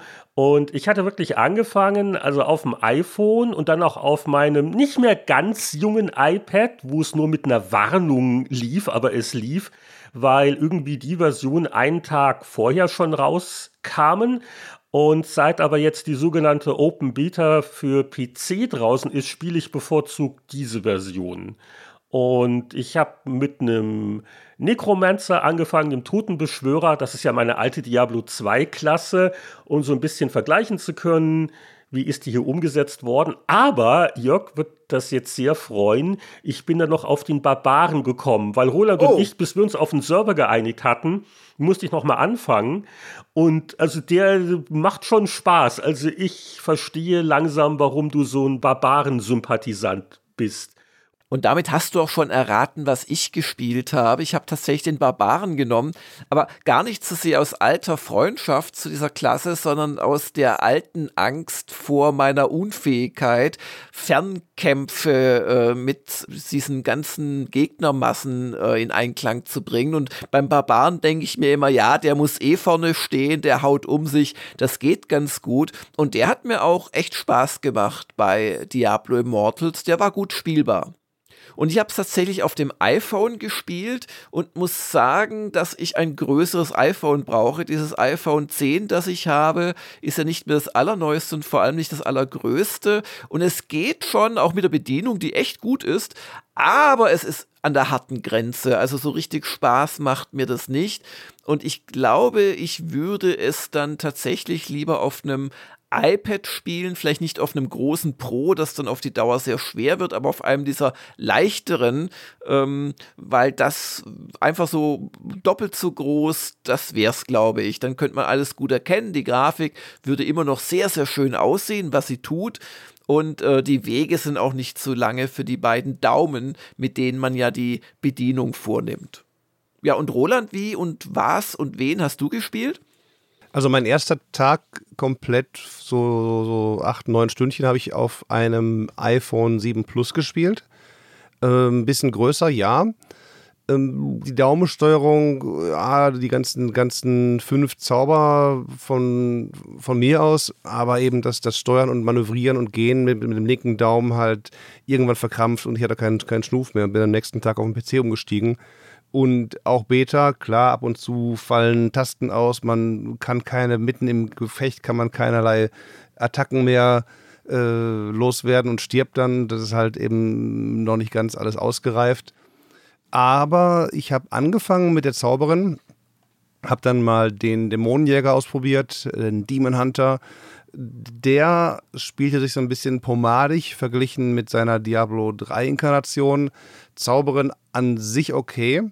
Manchmal wird es kritisch, wenn die Cooldowns alle äh, sich entwickeln und man noch nichts machen kann wieder. Da habe ich dann auch gelesen, ja, im Nachhinein Zauberin die schlechteste der sechs Klassen, die man wählen kann. Am besten wäre gewesen der Crusader, aber boah, das ist dann der Tank und der kann noch mehr und hat die meisten Lebenskraft. Äh, ich probiere den vielleicht nochmal aus. Aber andererseits will ich den nochmal bis oben hin durchspielen und so große Frage. Aber ja, es macht noch, noch macht Spaß. Ich bin auf Level 56 von 60. Danach kommen ja die ganzen Paragon-Geschichten wieder. Sie halt äh, diverse Call of Duty, Schrägstrich, Diablo 3 äh, Inspirationen. Ja, und, und äh, mache jetzt auch nicht mehr so viel wie zu Anfang. Jetzt spiele ich vielleicht mal ein paar, paar Bounties durch, wo man dann x Monster umhauen muss pro Tag und so. Und äh, das reicht mir dann auch gerade erstmal. Also ich bin jetzt nicht ganz so angefixt wie jetzt zum Beispiel. Ich habe Anfang des Jahres auch nochmal endlich meine Season durchgespielt. Bei Diablo 3, Season 25 war es. Auch ein Grund mehr dafür, nicht äh, Assassin's Creed gespielt haben zu können. Und das, das war dann schon, äh, da macht das mehr Spaß und du bist mehr, mehr gefordert. Oder du kannst sagen, hey, du kriegst mehr, wenn du halt mal in, in einen Rift reinspringst oder so. Und hier bei Diablo, da musst du halt gleich Münzen einwerfen, damit du im, im Rift was bekommst du hast es jetzt angesprochen und damit auch so ein bisschen meinen Eindruck bestätigt, der ich ja jetzt kein Diablo-Super-Experte bin es hat mich sehr an Diablo 3 erinnert. Mhm. Äh, im, Im Guten, mit einer aber fast eigentlich gefälligeren Grafik. Also klar, die ist auch viel moderner natürlich, aber es ist auch ein bisschen düsterer, nicht so knallibunti, wie es Diablo 3 ja manchmal macht, aber so von den Spielelementen her. Also du sammelst zum Beispiel auch äh, wieder diese äh, Orbs auf, um dich zu regenerieren, hast aber trotzdem äh, Heiltränke, auf die du drauf tippen kannst. Also mich hat es vom Flow her äh, sehr an Diablo 3 erinnert und fand das nicht unpassend für so ein Mobilspiel und auch für die Notwendigkeit, dass man es halt mit seinen Wurstfingern steuern können muss. Oder eben die beiden Rifts, die du, die du reingehen kannst. Also Rifts sind halt so kleine Mini-Dungeons, die die in Diablo 3 eingeführt haben, aus Versatzstücken aus kleinen lokalen Dungeons zufällig zusammengepuzzelt, Gegner zufällig gewählt, die Umgebung zufällig gewählt. Du musst reinrennen, du musst äh, nach Möglichkeit alle kleinen Monster links liegen lassen, denn nur die großen äh, blauen oder gelben geben gute Punkte, damit du deinen Counter nach rechts verschieben kannst, um dann den Rift-Boss zu beschwören. Und der lässt dann eben in Diablo 3 Sachen fallen, die dann deinen Charakter verbessern. Äh, jedoch in Diablo Immortal lassen sie nur Sachen fallen, wenn du vorher auch dafür äh, entsprechend was in die, in die, in den Münzschlitz ja. wirfst. Da wollte ich eigentlich so aus dramaturgischen Gründen von mir aus erst später drauf kommen. Also es ist ein Free-to-Play, das heißt, der Hersteller muss natürlich irgendwie versuchen, an sein Geld zu kommen. Und das fängt ganz harmlos an mit einem Anfängerpack für 99 Cent wo du halt äh, eine Axt kriegst oder irgendwas und ein paar, was weiß ich. Naja, Moment, aber ähm, dieses Pack, das, wenn du den ersten Boss umgebracht hast, dann kommt halt, oh, du hast den ersten Boss umgehauen, jetzt kannst du für 99 Cent einen Pack kaufen. Nur, die Währung, die du dann bekommst, die reicht für gar nichts. Die reicht für gar nichts aus. Also du kannst dann damit nichts machen, ja. außer die zu sparen auf, auf nächste, nächste äh, Packs ja, ja. und so weiter. Richtig, Angefixt, richtig, richtig. Das ist halt, also gut, jetzt haben wir, haben wir den Elefanten schon im Raum. Also es ist so ein bisschen in your face. Also du wirst doch sehr auch auf den Shop hingewiesen und ähm, es, es gibt dann diese übliche Art für alles und ähm, alles Mögliche, dich zu belohnen und auch dann musst du Belohnungen einfordern, wenn du deinen ersten Gegner tötest, wenn du deine ersten, was weiß ich, und ähm, das alles äh, bringt dich halt immer wieder mit dieser Meta-Ebene des Spiels in äh, Berührung, die da eben heißt, ja Gott, hier, du kannst dir das Leben einfacher machen, wenn du zahlst. Es gibt dann verschiedene Packs, kannst du durchaus mal 25 Euro ausgeben auf einmal und kriegst dann halt diese Ingame-Währung, die dir dann halt wiederum andere Dinge ermöglicht. Und da haben die auch keine ähm, Angst. Die sagen auch dann ohne Ingame-Währung 25 Dollar mal eben zahlen dafür, dass dann meine Zauberin die das Outfit aus Diablo 2 tragen darf. Das kostet mm. dann eben mal nur das Outfit 25 Dollar, wo ich sage, das ist ein bisschen dreist. Also für 5 würde ich vielleicht, vielleicht mit Schmerzen sagen, okay, aber 25 sage ich, nee, nee, also äh, Soweit also die Liebe nicht. Bei kosmetischen Items sage ich ja gerne, mein Gott, es sind kosmetische Items, die bringen ja keine spielerischen Vorteile, die muss man ja nicht kaufen. Aber das Problem bei Diablo Immortal ist halt, dass man sich durch Zukäufe die Beutequalität doch äh, steigern kann ja. oder die, die Chancen auf gute Beute erheblich ja, ja, erhöht. Wobei ich jetzt aber auch sagen muss, wir sind doch nicht wirklich im Endgame. Also Roland ist weit vorne dran. So dieser, dieser Endgame-Grind und, und was braucht man, was will man. Also ich kann das noch nicht wirklich beurteilen. Äh, es wird halt aufdringlich dauernd Zeug angepriesen, was jetzt bei Free-to-Play-Spielen auch nicht so ungewöhnlich ist. Ich kann aber eins dazu beitragen, weil nach den ersten zwei Tagen fühlte ich mich doch sehr gut unterhalten und sollten wir auch nicht vergessen, so ein bisschen das Spiel an sich nochmal auch zu beschreiben. Und da habe ich mir dann gesagt, weißt du was, jetzt kaufe ich mir mal, mhm. Roland war dagegen, der hat, ich brauche das, nicht. Trotz Rolands Rat habe ich mal für, ich glaube, umgerechnet 5 Euro mir den, den einfachen Battle Pass gegönnt. Mm, weil ich mm. mir gesagt, okay, für einen Monat 5 Euro, der Spaß, den ich aus dem Spiel kriege, das ist es mir wert. Und wenn ich da ein bisschen so, so nebenbei noch ein bisschen Währung, ich weiß auch gar nicht, wozu ich das alles brauche, weil äh, also die Anzahl der Währungen und die, ja, die Anzahl ja. der Möglichkeiten, Zeug zu verpulvern, ist es auch ein bisschen zu viel des Guten. Aber was soll's. Ich war irgendwie davon ausgegangen, naiv wie ich bin, das gilt für meinen Account. Es heißt Battle Pass. Nein, nein, hab, das gilt genau. für den einen Charakter. Mhm. Genau, und dann bin ich nämlich mit meinem Necromancer nochmal wieder rein, der übrigens in der, in der Gruppe allein wegen der, der Leichenexplosion großer Spaß ist. Die anderen hauen um und ich lasse explodieren von hinten. Aber dann war ich doch verwundert, dass da das gesperrt ist, wo ich dachte, naja gut, also, hm, ja, es gibt ja Platz für, glaube ich, acht Charaktere, können auch mehr sein. Dann kannst ja, du ja, für genau. jeden mehr Server. Du kannst also wirklich richtig, richtig reinlangen, äh, wenn du möchtest, halt dann da. Und ja, ja. also für mich ist jetzt die Konsequenz zu sagen, nur dann kaufe ich halt keinen mehr in Zukunft. Das fand ich jetzt ein ja. bisschen schofelig. Wir können ja ganz kurz mal erklären, was, was der Battle Pass, wir schmeißen hier schon, schon wohlfeile Wörter rum. Also äh, Battle Pass ist im Prinzip, was man auch kennt aus, aus, aus Spielen wie einmal mehr Division oder, oder sogar ähm, Call of Duty, wie auch immer, du ab einem gewissen Punkt kriegst du halt Punkte für Handlungen und dann steigst du so eine Art Meta-Level auf. Also du hast dann einen normalen Charakterlevel, 1 bis 60 und so weiter. Und dann gibt es eben diese äh, erledige acht äh, Bounties pro Tag oder geh in Dungeon so und so rein und, und hau den Boss um oder mach dies und mach das. Dafür kriegst du dann nochmal Punkte. Und diese Punkte, alle 150, 180 Punkte, erhöhen dann dein Meta-Level. Davon gibt es 40 Stück pro Season um einen.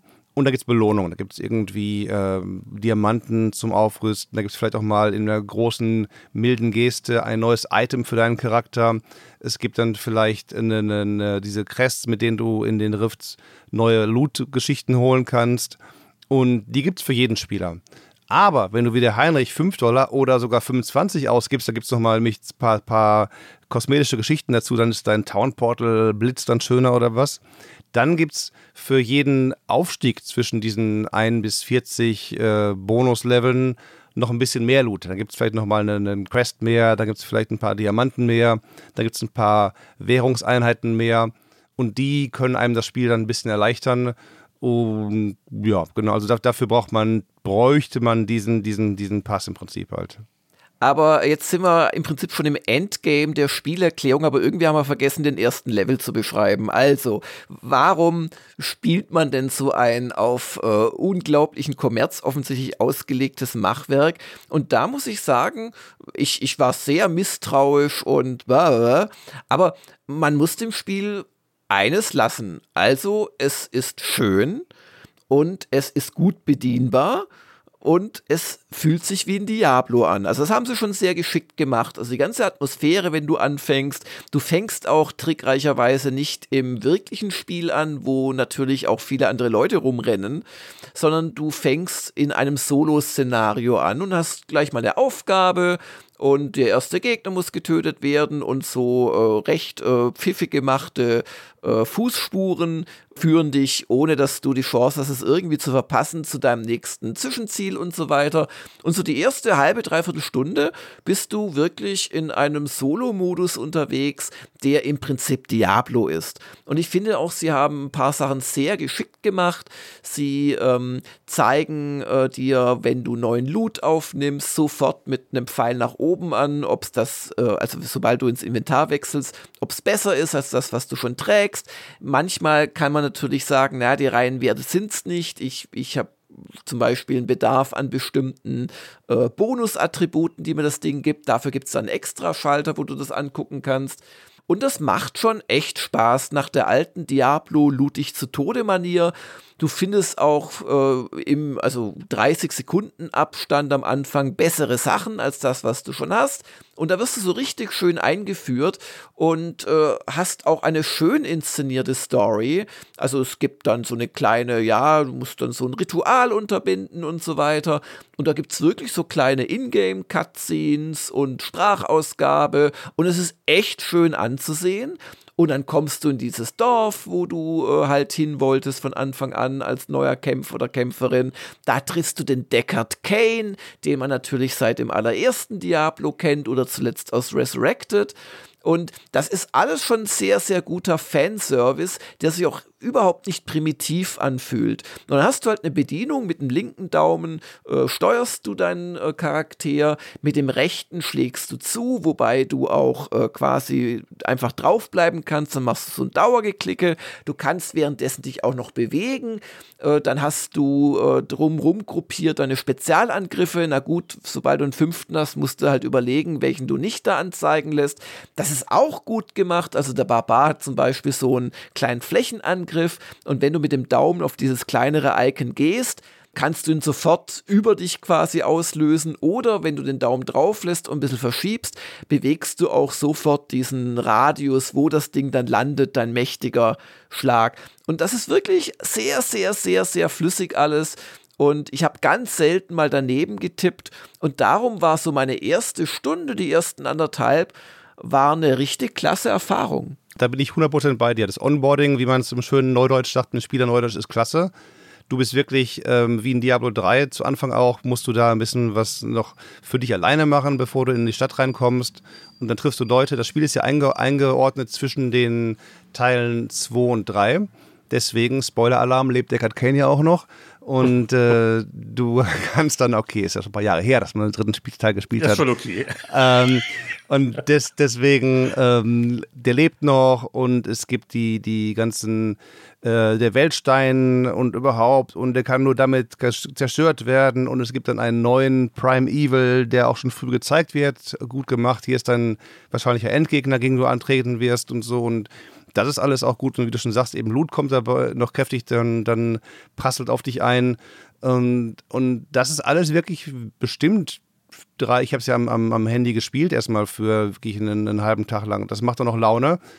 Und dann sagst du irgendwann so, wo du in früheren Diablos einfach weiterspielst, die Story geht weiter, heißt dann hier so, nächste, nächste Aufgabe ist halt, erreiche Level 35. Du bist aber jetzt auf 32. Ja. Das heißt dann so, jetzt muss ich also rumgrinden, bis ich da bin. Dann heißt es, erreiche Level 46. Jetzt muss ich dann Level 56 erreichen und so. Und das sind Sachen, da wirst du halt aus der Story rausgerissen, ein bisschen, äh, rausgerissen und, und musst dann gucken, dass du dich mit äh, Bounties, mit Dungeon-Geschichten oder rumrennen und, und, und blaue und gelbe Monster umhauen ja, kannst, ja, ein bisschen ja. überleben. Du kannst auch nicht in die höheren Bereiche vernünftig rein, weil du machst dann nur Bruchteile vom Schaden, den du machen würdest. Du kannst dich dann also durchschleichen und kannst vielleicht ein paar Punkte einsammeln fürs ganze Aufdecken der, der neuen Umgebung. Aber äh, du musst halt eben ein bisschen rumgreifen. Und ja, die Lootkurve, die du erwähnst, ist auch gut zu Anfang, klar die üblichen Geschichten grau und blau und gelb und dann, oh, das erste legendäre Item. Und nach zwei, drei Tagen, na eher, eher weniger, eher nach zwei Tagen gibt es kaum noch Upgrades. Dann, dann, dann musste, dann, ich laufe wirklich jetzt schon seit einer knappen Woche mit meinen Legendaries rum. Eins fehlt mir noch für meine, für meine hauptgroßen Gegenstände, dann natürlich anderen gibt es noch gar nicht, aber der droppt dann auch sehr wenig. Also sagen wir es, Mensch, äh, da ist die Lootkurve so ein bisschen wie damals bei Diablo 3 beim Release. Es droppen Sachen äh, alle Jubeljahre mal und dann kannst du nicht verwenden. Das ist hierbei übrigens clever gemacht. Es droppen nur Sachen für deine Klasse äh, im, im Großen und Ganzen, außer vielleicht für so Charms, die kommen dann für alle möglichen Klassen. Aber neben, neben Story, neben Schauplatz, du kriegst als Wizard nur, nur Wizard-Items, du kriegst als Barbar nur Barbar-Items, du kriegst als Necromancer nur Necromancer-Items. Also du musst dich da nicht ärgern. Also die Spielwelt äh, macht erstmal einen guten Eindruck, aber äh, Roland, du bist viel weiter als ich und insoweit, das ist jetzt schon ein bisschen abturnt, muss ich sagen, weil ich habe mich erstmal gefreut, das spielt auf Sanctuario, also Sanctuary, wo ja auch das nächste Diablo dann in einer offen zu bereisenden Welt äh, alles darstellen wird. Und das ist halt so gelöst, dass es, glaube ich, zehn große Schauplätze gibt und äh, die kannst du auch nicht sofort besuchen, sondern du musst dir die so nach und nach freischalten. Dann hast du aber wie das Übliche, jeder dieser zehn großen Schauplätze ist wieder eine große Region mit einer eigenen quasi Karte und mhm. da kannst du dann verschiedene Portale äh, aufmachen. Das fand ich alles sehr, sehr schön, aber mich hat schon relativ früh was ganz anderes abgeturnt. Und das wird dich jetzt vielleicht entsetzen, Roland, als, als alter Fan der Serie und Diablo spielt man ja auch in der Gruppe. Aber ich hatte diesen alten Effekt, wenn auf einmal, das kommt relativ früh, halt fünf andere Leute rumrennen. Hm. Und ähm, dann kommst du zu einem NPC und der sagt, ah, you are the one I have to thank for defeating the undead in the outer limit. Und das, das macht mir, ich bin halt einfach so, ich bin so gestrickt, mir macht das sofort 50 Prozent meiner Motivation das kaputt. Alte MMO-Problem, also. Das alte MMO-Problem. Das hatte ich auch bei Teso, das ja auch äh, eigentlich recht gut solo funktioniert funktioniert, aber wenn dann die Leute Schlange stehen, um in diese Instanz reinzukommen, ah, und dann hauen die auch alles um und, und teilweise weiß ich nicht, was ist ein Spieler, was, was ist ein Gegner. Du kannst den Spieler nichts tun aus Versehen oder so, aber sie, sie kämpfen in einer Mission, wo ich eigentlich von der Story her alleine bin. Und das macht mir ein bisschen was kaputt. Und ganz schlimm ist es. Da gibt es aber, aber ganz, ganz kurz zu dem Punkt zum ja. Alleine spielen. Da gibt es aber genügend, bei großen Momenten kommt dann, Achtung, you are entering a solo instance. Ja, also das ja, heißt das dann, dann du bist, du bist dann nicht in dem, in dem allgemeinen, hier laufen 50 Monster rum und die, die ich suche, hauen sie mir gerade um. Plus, die haben auch schon in der ersten Woche die Respawn-Raten äh, dramatisch erhöht. Ich hatte den das Punkt, dass ich teilweise gewartet habe auf die Typen, das haben sie erhöht. Teilweise bin ich so von so vielen Monstern umgeben, dass ich da kaum noch überleben kann, so ungefähr. Und bin froh, dass die anderen Leute dabei sind, die noch ein bisschen rumschießen können. Dann ja, ja. Weil, weil das ist auch das Problem. Du hast dann oft so Aufgaben wie töte 30 Untote und wenn du aber nicht auf 30 kommst, weil mit dir drei andere Barbaren gerade ihren Wirbelwind da durchmachen, das ist dann so ein bisschen ärgerlich, fand ich. Ja. So dieses MMO-Flair, äh, es gibt ja auch natürlich ein Chatfenster, wo man sehr schnell wirklich im Option Funktionsmenü gewisse ja, Kanäle ja, abschalten ganz, sollte. Ganz schrecklich. Weil, also, also Barons Chat, äh, das ist in WoW-Kreisen, glaube ich, noch so ein, so ein Stichwort. Äh, da wird also viel Blödsinn geredet. Die Goldseller sind auch schon da. Und äh, das, das ist ein bisschen ungewohnt für ein Diablo. Wobei Diablo 4 soll ja in eine ähnliche Richtung gehen. Also, das ist ja vielleicht ganz gut, um sich ein bisschen dran zu gewöhnen. Ähm, mittlerweile stört es mich jetzt nicht mehr. Aber, so aber man kann es abschalten, ja. das muss man dazu ja. sagen. Äh, den, also den, man, den Chat, aber ja. ja, also wenn du auch in den Städten natürlich bist, klar, oder was ihr gesagt habt, wenn du deine täglichen Quests machst, da, da sind halt andere Leute in meiner Spielwelt, in Anführungszeichen.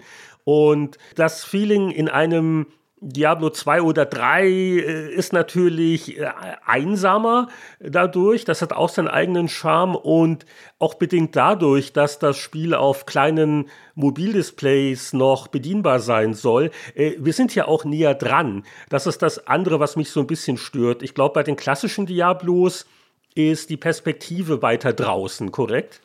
Ja, das erste war relativ nah dran, unterschätzt das mal nicht. Aber wenn du es jetzt mit dem zweiten vergleichst, würde ich dir auf jeden Fall zustimmen und beim Dreier sicherlich auch. Ja, ich habe halt noch Diablo 2 Resurrected noch gut im Kopf und ja, ja. das kam mir etwas. Also das ist einfach weniger vor. Überblick, das stimmt schon, ja, ja. ja. Weil die halt eben nicht wissen, welche CPU hast du bei deinem Mobilspiel, kann der so viele Gegner berechnen und so weiter. Genau, genau.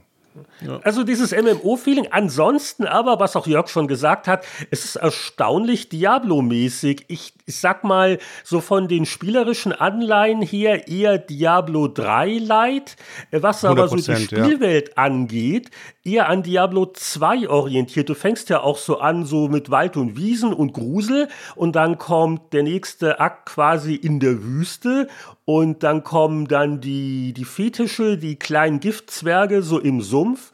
Und soweit bin ich aber noch nicht. Irgendwann kommt noch Eis und Schnee. Also es folgt so ein bisschen den Landschaftstypen von Diablo 2. Ja, Eis und Schnee, klar. Und danach kommt dann wieder die Hölle. Auch wieder wie im, wie, wie im Zweier und Drei, oder im Dreier.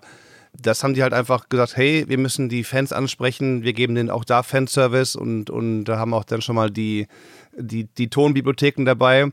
Ton, muss ich kurz sagen, ist, ist toll. Also sowohl, Jörg hat schon von den Sparausgaben gesprochen, aber auch dann die Effekte, teilweise kleine Anspielungen, da hörst du Geräusche oder kleine Melodien in, in wo waren das, auch in diesen, im Dschungel, wo da die, diese Pygmäenwesen rumrennen, da hörst du dann äh, Geräusche wie in World of Warcraft, ähm, Eastern Plaguelands und so, werden so ein paar Melodien kurz mal angespielt und angerissen. Also das ist ganz nett, auch gemacht als Fanservice ja, und die sind auch vor allen Dingen unterschiedlich genug, die, die einzelnen Umgebungen, dass sie gut auf einen wirken. Also dazwischen wird irgendwann mal so nach einem Tag oder so die Hauptstadt aufge, aufgeschlossen.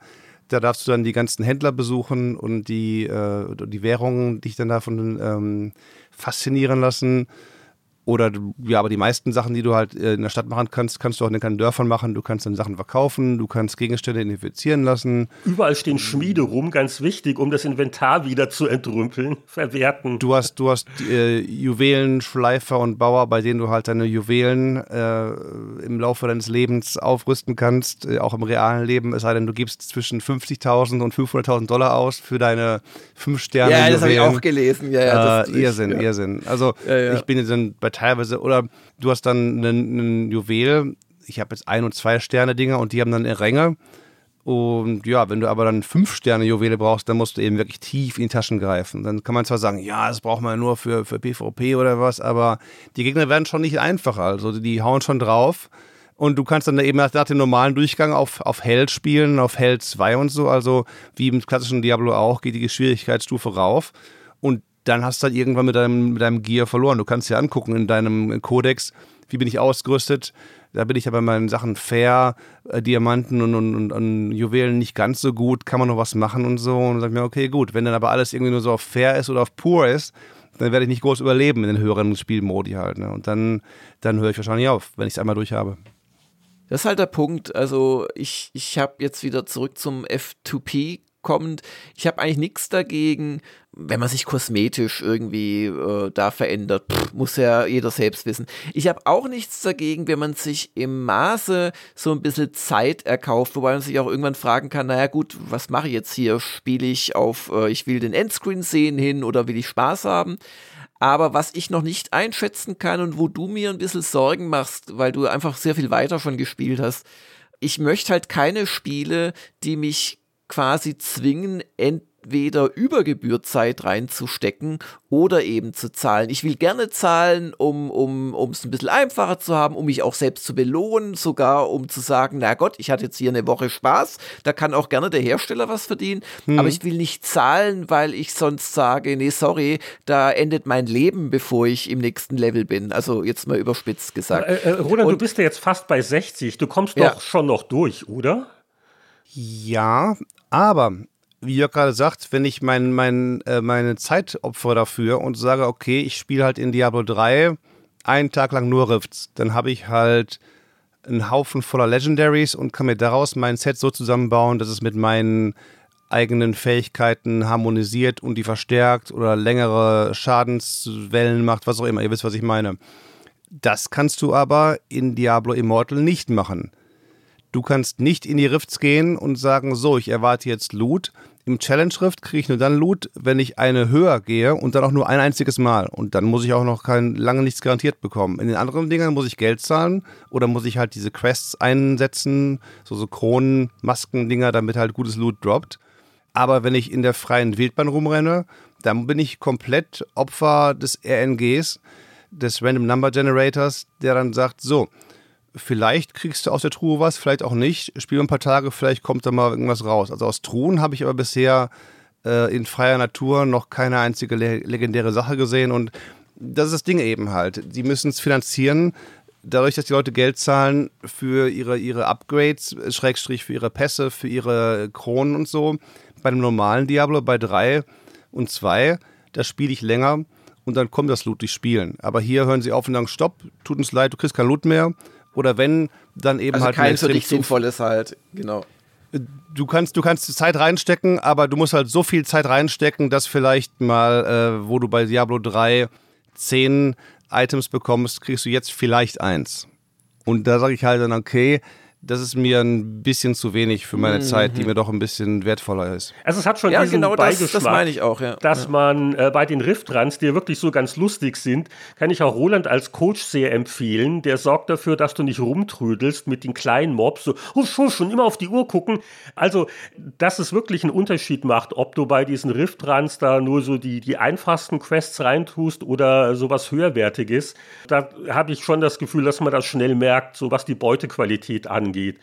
Und das ist so jetzt so eine Geschichte. Aber die generelle Diskussion zu Diablo Immortal, also ein Spiel, was ja auch von vielen Leuten viel gehasst wird, weil Free-to-Play ist ja generell böse. Die Frage ist halt, was erwarte ich von einem Spiel? Was macht mir jetzt daran Spaß? Und klar, da gibt es jetzt Schlaumeier, die rechnen jetzt nach. Also theoretisch, wenn man einen total optimierten 5-Sterne-Alles-Bild haben will, wie viel Echtgeld man da jetzt dafür zahlen müsste und so weiter und so fort. Aber das sind doch ziemliche Extremfälle. Also ich habe wirklich Spaß an Diablo Immortal. Äh, mal gucken, ob das dann nach Erreichen von Level 60 weiterhin der Fall ist, aber für so ein paar Stunden ist das doch ein sehr netter Zeitvertreib. Und ich spiele sowas halt auch nicht, um der Beste zu sein. Ich habe keine PvP-Pläne. Ich muss nicht alles total optimiert haben. Ich will einfach so meinen mein, äh, Hauen- und Loot-Flow haben. Und dafür ist. Aber der kommt ja nicht. Dein Loot-Flow, der stoppt ja ich, ich level jetzt rauf, weil ich sage, okay, ich möchte gerne den letzten Boss umhauen in, in der Hölle da im, im, äh, mit Level 60 und dann ist gut.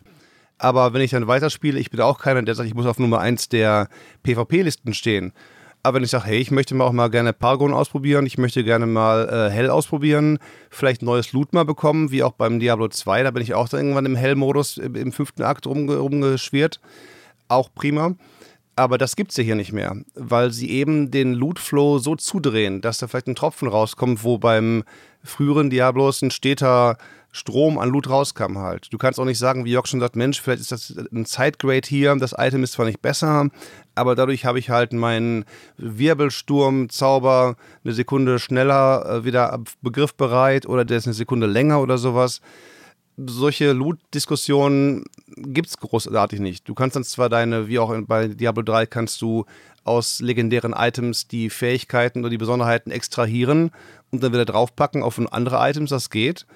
Aber wenn keine Items kommen zum Extrahieren, dann, dann nutzt mir das ganze System nichts. Weißt du, was ich meine? Also bei, bei äh, Diablo 3 habe ich innerhalb einer Season habe ich dann alle Items einigermaßen eingesammelt in zwei Monaten oder so.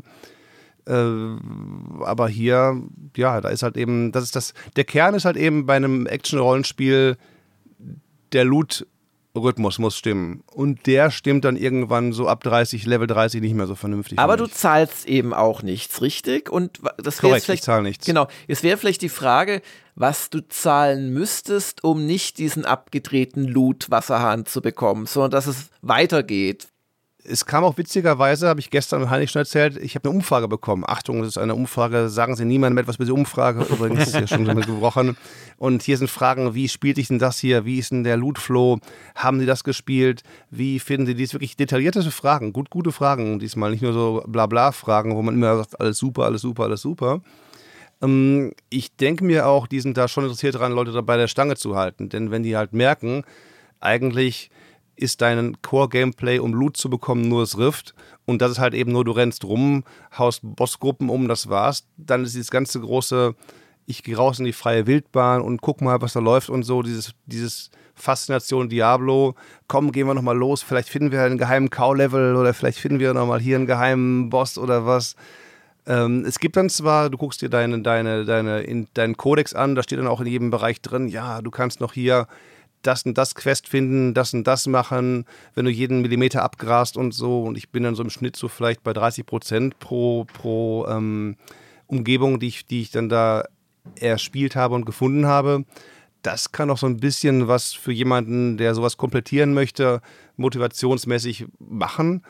Aber das ist ja eben halt nicht dieses Core-Loot-Prinzip halt. Ne? Das ist eher halt so, ich, ich mache mal in WoW alle Achievements äh, pro Erweiterung und dann habe ich halt zigtausend Achievements-Punkte mehr. Dafür kannst du nicht viel kaufen, in Anführungszeichen. Aber gut, es ist ja noch Hoffnung, wenn du gefragt wirst, sicher nicht als Einziger.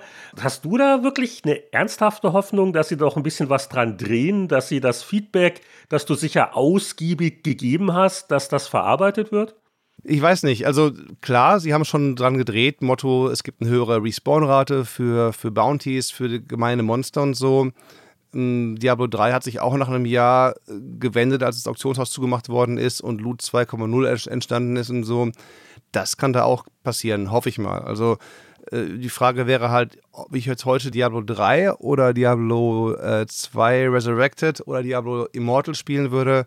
Da wird dann irgendwann wahrscheinlich meine Münze zwischen äh, Resurrected und 3 fallen und nicht auf Immortals, muss ich leider sagen. Ja, also ich finde ja auch Diablo 2 Resurrected sehr, sehr gut. Aber wir dürfen halt nicht vergessen, Diablo Immortal erlaubt dir halt Sachen, die mit den klassischen Diablos nicht gehen. Du bist in einer MMO-Welt. Es ist multiplayer-zentrischer und du hast halt diesen Komfort zwischen Geräten wechseln zu können, war ja jetzt auch nicht unbedingt eine Selbstverständlichkeit bis vor kurzem, dass überhaupt Cross-Save geht. Also ich fange auf dem iPhone an, ich spiele auf dem iPad weiter und denselben Charakter kann ich am PC dann auch äh, weiter fortsetzen. Das geht ja mit den alten Diablos auch nicht. Wobei halt bei Diablo 2 Resurrected kann ich zwischen Konsolen- und PC-Versionen wechseln und da meine Charaktere weiterspielen. Du musst aber für jede Version das Spiel dann auch neu kaufen. Aber ja, nochmal zurück zu dem äh, gruppenfreundlichen Aspekt von Diablo Immortal. Also da fällt schon leicht Anschluss zu finden. Das lohnt sich ja auch. Also Gruppenspiel, da haben Heinrich und ich beide Spaß gehabt, auf jeden Fall. Du kriegst auch mehr Erfahrungspunkte dafür, auch richtig Du kannst dann da deine, deine, deine Bossruns machen, wieder auf Leorik zurückspringen und dem auf den Kopf hauen und so Sachen und ja, möglicherweise gibt es dann auch da ein bisschen bessere Chancen, Gear zu bekommen. Aber das ist dann eben schon wirklich WoW, äh, Dungeon Runs. Ich kriege in dem und dem Dungeon von dem und dem Boss das und das Item. Und deswegen muss ich dann dieses Dungeon 50 Mal machen, um halt dann eventuell das Item zu bekommen. Vielleicht dann aber auch nicht, weil die Eigenschaften werden auch wieder zufällig ausgewürfelt. Du kriegst auch nicht Maximalwerte, du kriegst nicht immer die und die gleichen Werte. Also da kommt auch mal die Komponente dazu zwischen Diablo 3 oder Diablo generell Loot-System und MMO-Loot-System, wo es dann eben nicht garantiert ist, dass du halt das bekommst, was du haben möchtest. Also und ich habe ja auch mit dir schon einige und auch sonst bei mir mit anderen Spielern einige der Dungeons gespielt. Da gab es dann auch nicht jetzt zwingend die großen Mengen an, an legendären Items mal, dann, dass man sagen würde, wenigstens mal eins pro Tag oder was. Oder dann gibt es manchmal vielleicht zwei am Tag und dann wieder eine Woche nichts. Und äh, okay, ist mir echt ein bisschen zu dürftig für ein, für ein Action- und Rollenspiel. Also ich habe leere Kalorien genannt. Es sieht toll aus, es klingt toll. Du hast das Diablo-Gefühl, ganz klar. Fanservice dabei und Leute, die du kennst aus alten Spielen. Aber dann ja, am Ende des Tages ja, ja, ja, leere Kalorien. du da weiter. Es, es, ist was dran. Wobei man aber auch sagen muss, gewisse Diablo-Eigenheiten gab es schon immer nach dem Motto, äh, so ein bisschen Grind gehörte schon immer dazu. Äh, Selbstzweck, der Sinn des Lebens, noch bessere Beute, kann man jetzt lang noch darüber diskutieren.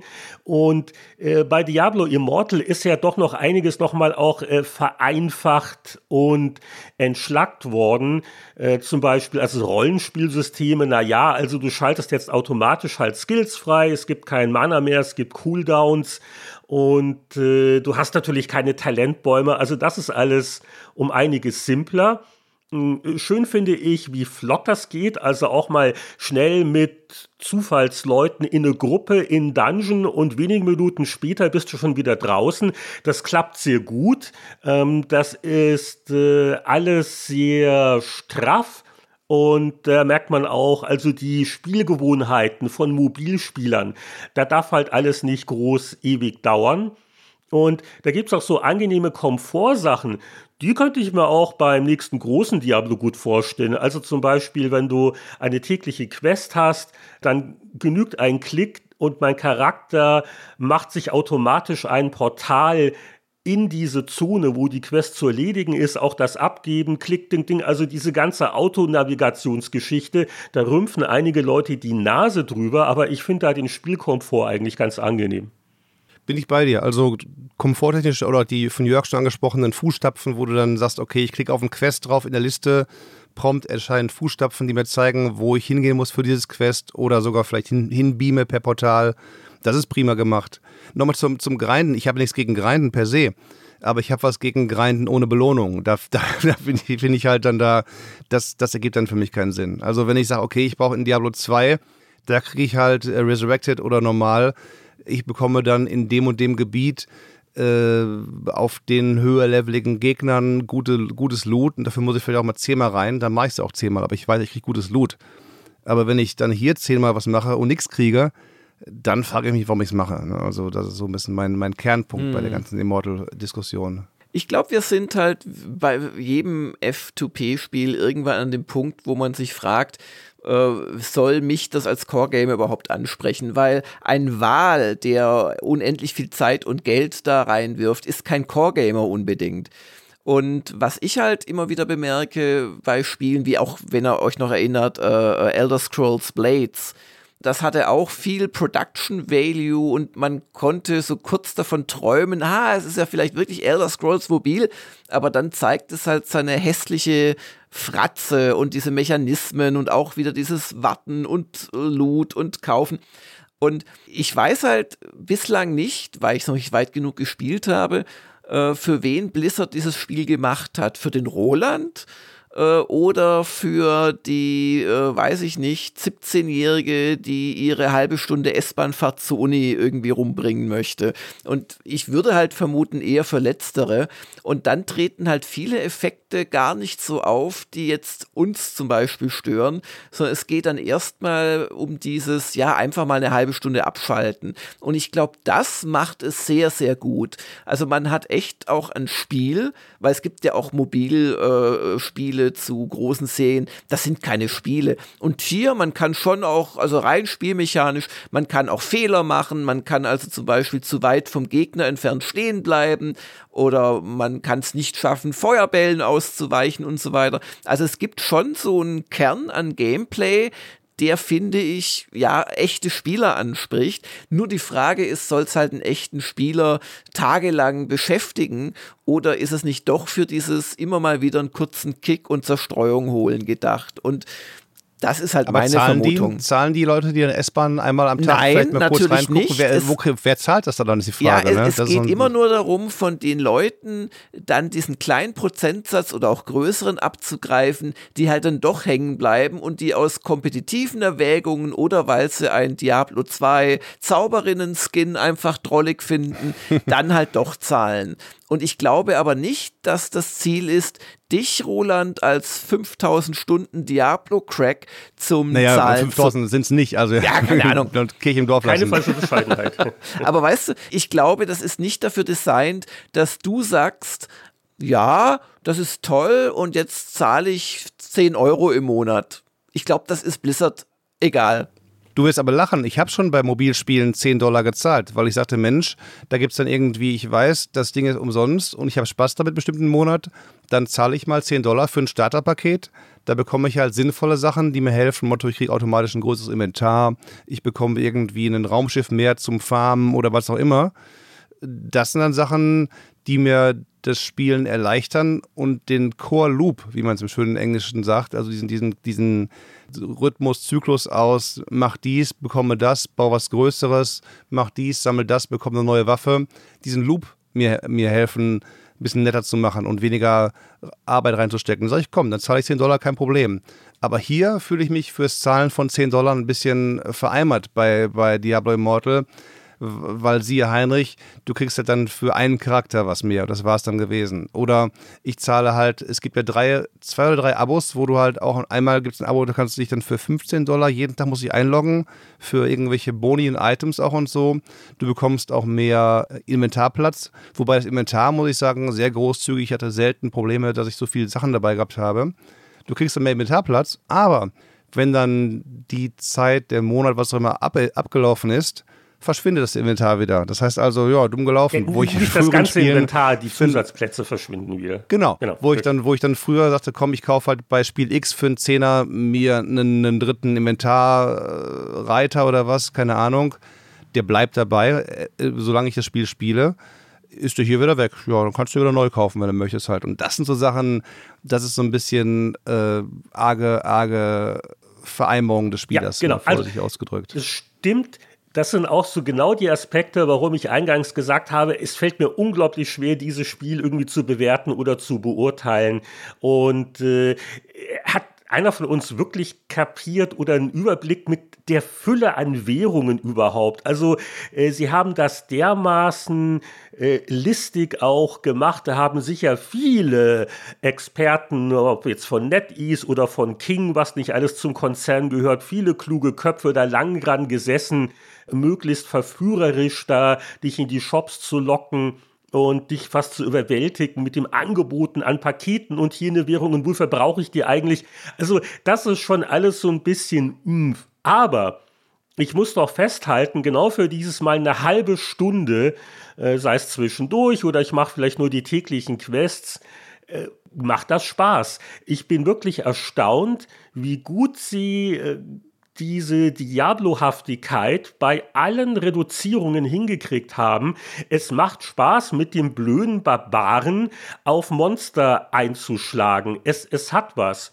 Mm, Die, die Fähigkeiten sehen cool aus, das ganze Spielgefühl, äh, das verschafft doch so eine gewisse Grundbefriedigung, die ich auch mit dem Namen Diablo verbinde und deswegen möchte ich den Titel wirklich nicht verdammen bei allen Sachen, wo ich ähm, auch ein bisschen die Nase rümpfe. Also ich denke mal, ich wäre schon motiviert bis Stufe 60 äh, durchzuhalten, um so die Hauptstory abzuschließen. Ähm, dann wahrscheinlich, ich weiß nicht, ich kann mir schwer vorstellen, dass ich mich dann noch länger motivieren lasse, hier dann noch äh, mit Paragon-Levels rumzumachen, aber ich weiß es noch nicht. Und äh, wie, wie schaut das bei euch aus? Würdet ihr sagen, dass es zumindest für diesen Levelweg von 1 bis 60 genug Motivation bietet? es würde mehr Spaß machen, wenn ich, wenn ich wie im klassischen Diablo permanent die Story weiterspielen könnte. Aber dass ich hier eben halt ein paar Punkte habe, wo es heißt, so, jetzt bitte grinde auf Level XYZ, um weiterzumachen in der Story, das bremst den Spielspaß, ganz, ganz klar. Also da sage ich dann halt so, gut, nö, dann, dann mache ich nicht, dann will ich auch nicht. Wenn ihr nicht wollt, wenn ihr mich nicht weiterspielen lasst, dann werde ich auch nur heute meine täglichen Quests machen und gut ist. Ja, nee. Dann ist klar, warum wir es machen. Wenn du es nicht machen würdest, dann wäre die Sache noch, dann hättest du das ganze Ding einen Tag durchgespielt, in zwei Tagen durchgespielt. Und dann, dann würdest du nicht diesen künstlichen Gating-Effekt, wie auch bei Rollenspielen, wo es dann heißt, so, in dieser Woche schalten wir den Flügel des Raid Dungeons frei das gleich in grün, natürlich. MMO kommt wieder zum Vorschein, aber äh, so als, als Singleplayer sage ich halt dann da, schade, ich hätte es gerne weitergespielt und würde nicht halt dann da künstlich Level aufleveln müssen, nur um halt dann. Ich kriege auch nichts in Leveln. Ich level auf, dann bin ich halt statt Level 50 jetzt Level 56, habe dann vielleicht meine eigenen Zaubersprüche bei jedem Levelaufstieg um einen Punkt erhöht und macht dann ein bisschen mehr Schaden und so. Aber die Belohnungen in Sachen Loot und Co. sind in diesen vier, fünf Leveln nicht besonders groß gewesen. Also meine Antwort an Heinrich lautet ganz klar nein. Also ich spiele das nicht bis Level 60. Ich meine, warum spiele ich? Ich, ich habe ja nicht das Problem, dass ich zu wenig Spiele hätte. Ich habe das Problem, ich habe zu wenig Zeit zum Spielen. Also ich habe ständig ein Backlog an modernen und Retro-Spielen, die ich unbedingt spielen möchte. Und um da quasi sich in meine Gunst reinzudrängen, da muss man dann schon ein ehrlicheres äh, äh Solo-Erlebnis bieten, als das Diablo Immortals tut. Ich habe es ja wirklich gelobt und ich finde es auch echt gut gemacht, so rein als Spiel und so weiter, aber diese ganzen Geschichten dann mit diesen aufgedrängten äh, Belohnungen und dem Echtgeld äh, ausgeben, das mir doch sehr nahegelegt wird, das, das nervt mich einfach ich möchte auch nicht auf so einem kleinen Display spielen unterwegs. Wenn ich unterwegs was spielen möchte, da habe ich mir im Laufe der Jahre mein halbes Dutzend Programme. Da habe ich ein Hoplite, das ist so ein ganz tolles Roguelike, das man immer wieder spielen kann. Da habe ich ein Reigns und ein paar andere Sachen. Und die reichen mir für diesen akuten, ich sitze wirklich mal und warte auf den Bus und habe nichts zu tun, um darüber zu kommen. Aber wenn ich dann abends auf dem Sofa sitze, dann möchte ich doch nicht so ein Spiel spielen, wo ich ich einfach weiß, und der Roland hat es ja jetzt bestätigt, dass irgendwann, nicht sofort, nicht nach einer Stunde, aber vielleicht nach 10 oder 15, kommt dann so eine, so eine Wand, gegen die ich laufe, und dann ärgere ich mich im Prinzip um die ersten investierten Stunden. Da mache ich dann lieber einen Bogen drumrum und warte lieber noch ein Jahr auf Diablo 4, was hoffentlich, ich weiß ein ja noch Jahr? nicht. Optimist. Oder zwei.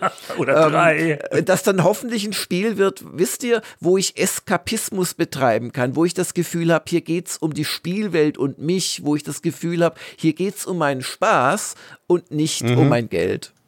Hier geht es darum, wenn ich eine Stunde spiele, dann weiß ich, ich habe irgendwas bekommen, was meinen Charakter ein bisschen besser macht oder, oder was mir irgendwie es leichter macht halt dann da. Ja, und ja. ich hatte einfach Spaß und ich habe, ja genau, ich habe weiter an meinem Eskapismus-Charakter X gearbeitet, statt mir zu denken, ja, das war eigentlich für die Katz die letzte Stunde.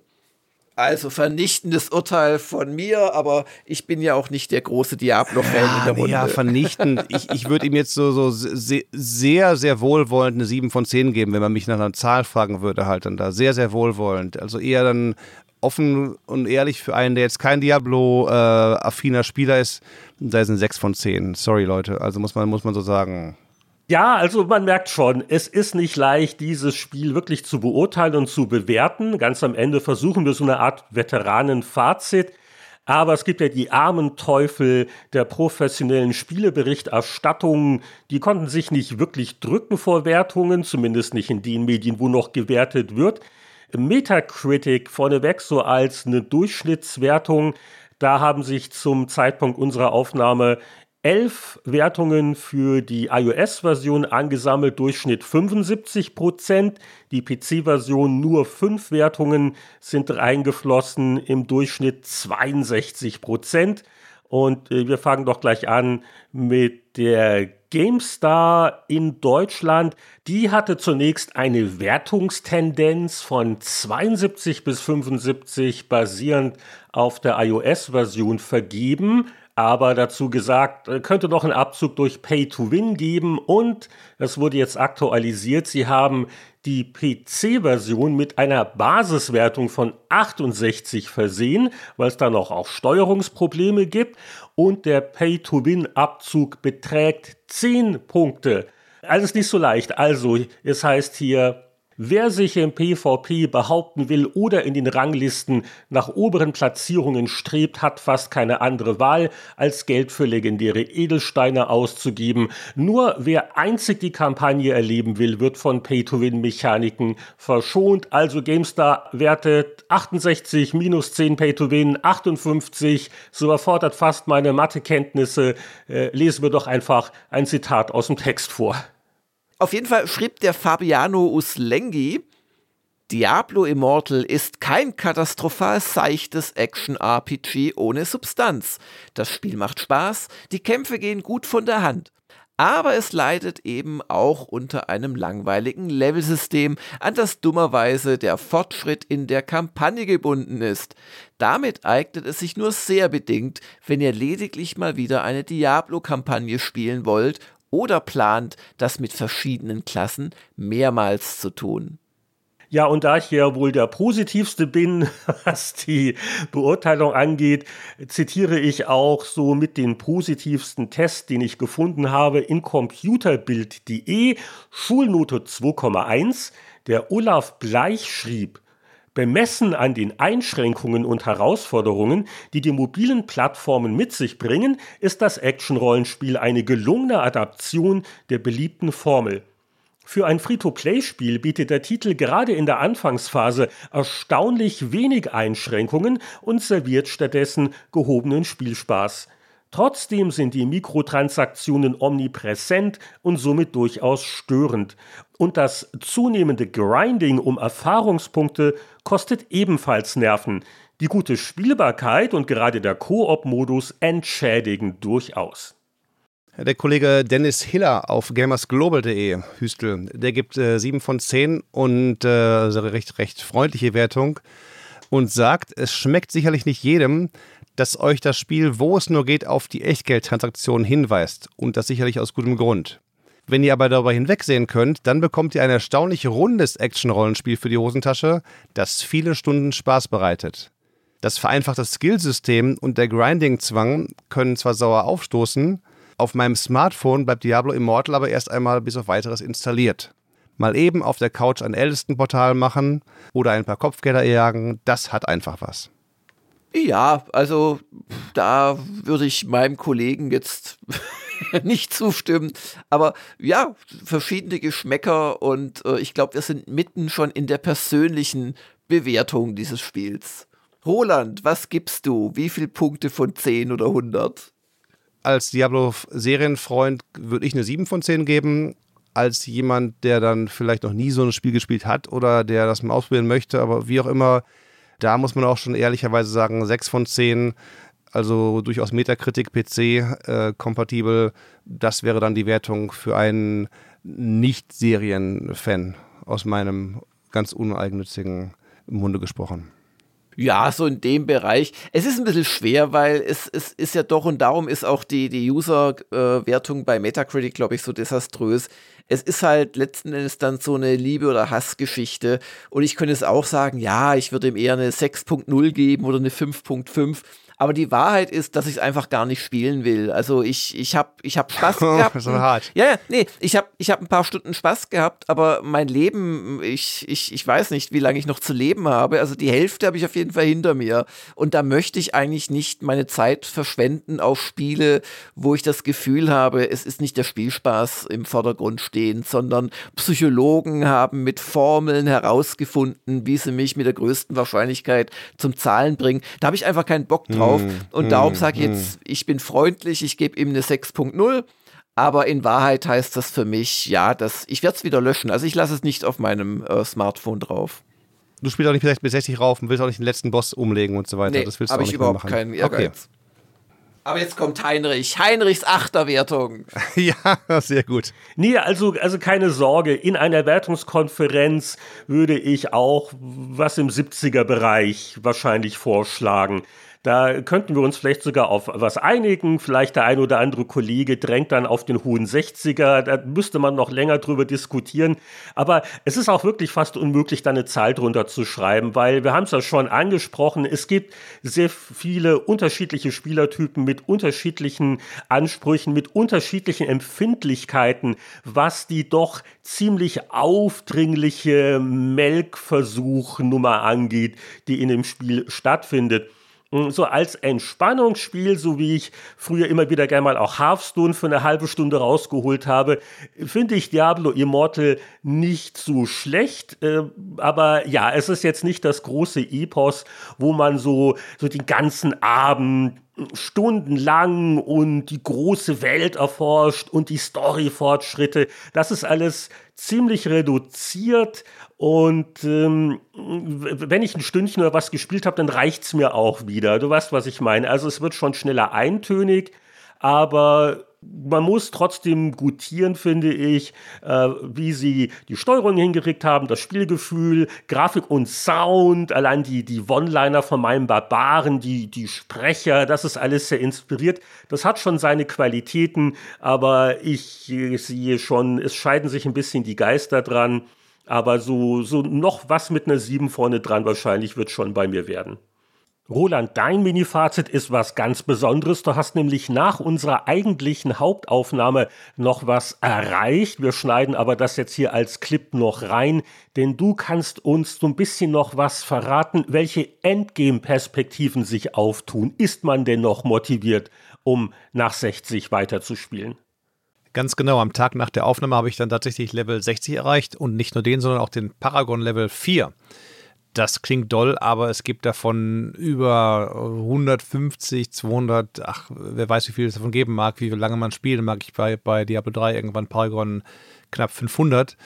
Ähm, mit dem Level 60 gibt es auch fünf neue Schwierigkeitsgrade, Hell 1 bis 5, je nach Paragon-Level freigeschaltet, also Level 2 zum Beispiel ab Paragon 30. Und ab Hell 1 droppen neue Set-Items. Dafür kann man Dungeons nicht mehr alleine machen, wenn man die haben möchte. Diese ganze Paragon-Geschichte ist deutlich detailreicher als bei Diablo 3. Jetzt gibt es sechs Skill-Trees. Beim Magier zum Beispiel sind es Survivor, Vanquisher, Treasure Hunter und Gladiator, die letzten beiden ab Paragon 50. Und dann nochmal Soldier und Mastermind ab 150. Dabei hat dann jeder Talentbaum Attribute wie mehr Schaden oder mehr Gesundheit die sind in so Rundenfeldern und können bis zu fünf aufgelevelt werden. Die sind immer aktiv.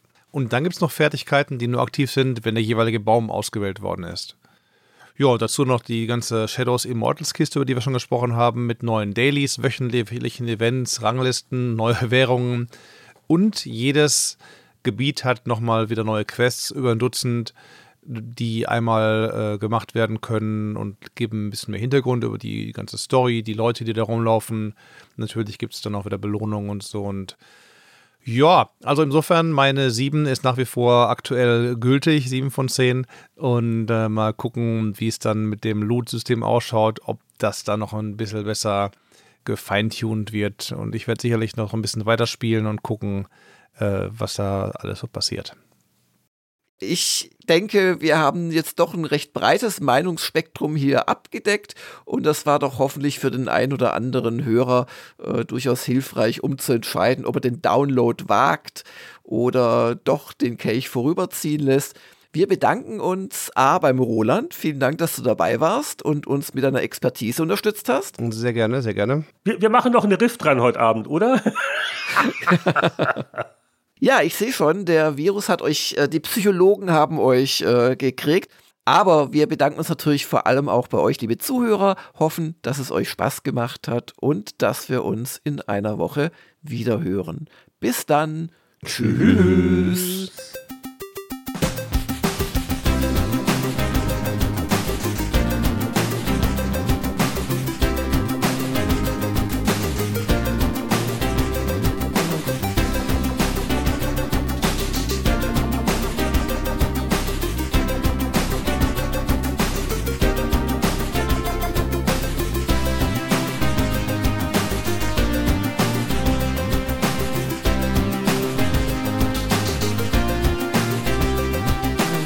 Das war Spieleveteranen Podcast 272 mit unseren doch recht unterschiedlichen Impressionen von Diablo Immortal und zur Meinungsvielfalt beigetragen hat natürlich unser heutiger Gastveteran Roland Merlut aus Dinat. Vielen Dank nochmal. Den Spieleveteranen-Podcast gibt es alle zwei Wochen für Normalsterbliche. Wer uns auf Patreon mit 5 Dollar im Monat unterstützt, kriegt die doppelte Ladung jede Woche eine neue Podcast-Episode.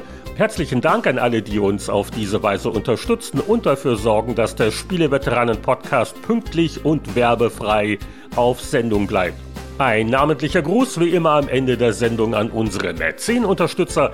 Das sind Christian Kohlheim, Markus Werner, Champa, Marc-Alexander Grundke, Lüder Görtmüller, Pascal Turin, Mario Stritzelberger, Sören Stoneman, Alexander Schulz, Tobias Navarra, Gronk, Christian Timmer, Andreas Wander, Peter Verdi, Heinrich von Weinau, Donkey Kong, Hannes, Hans-Peter Krüger, Oliver Reynolds, Patrick Grosse, Matthias Faut, Rainer Pielmann und Julian.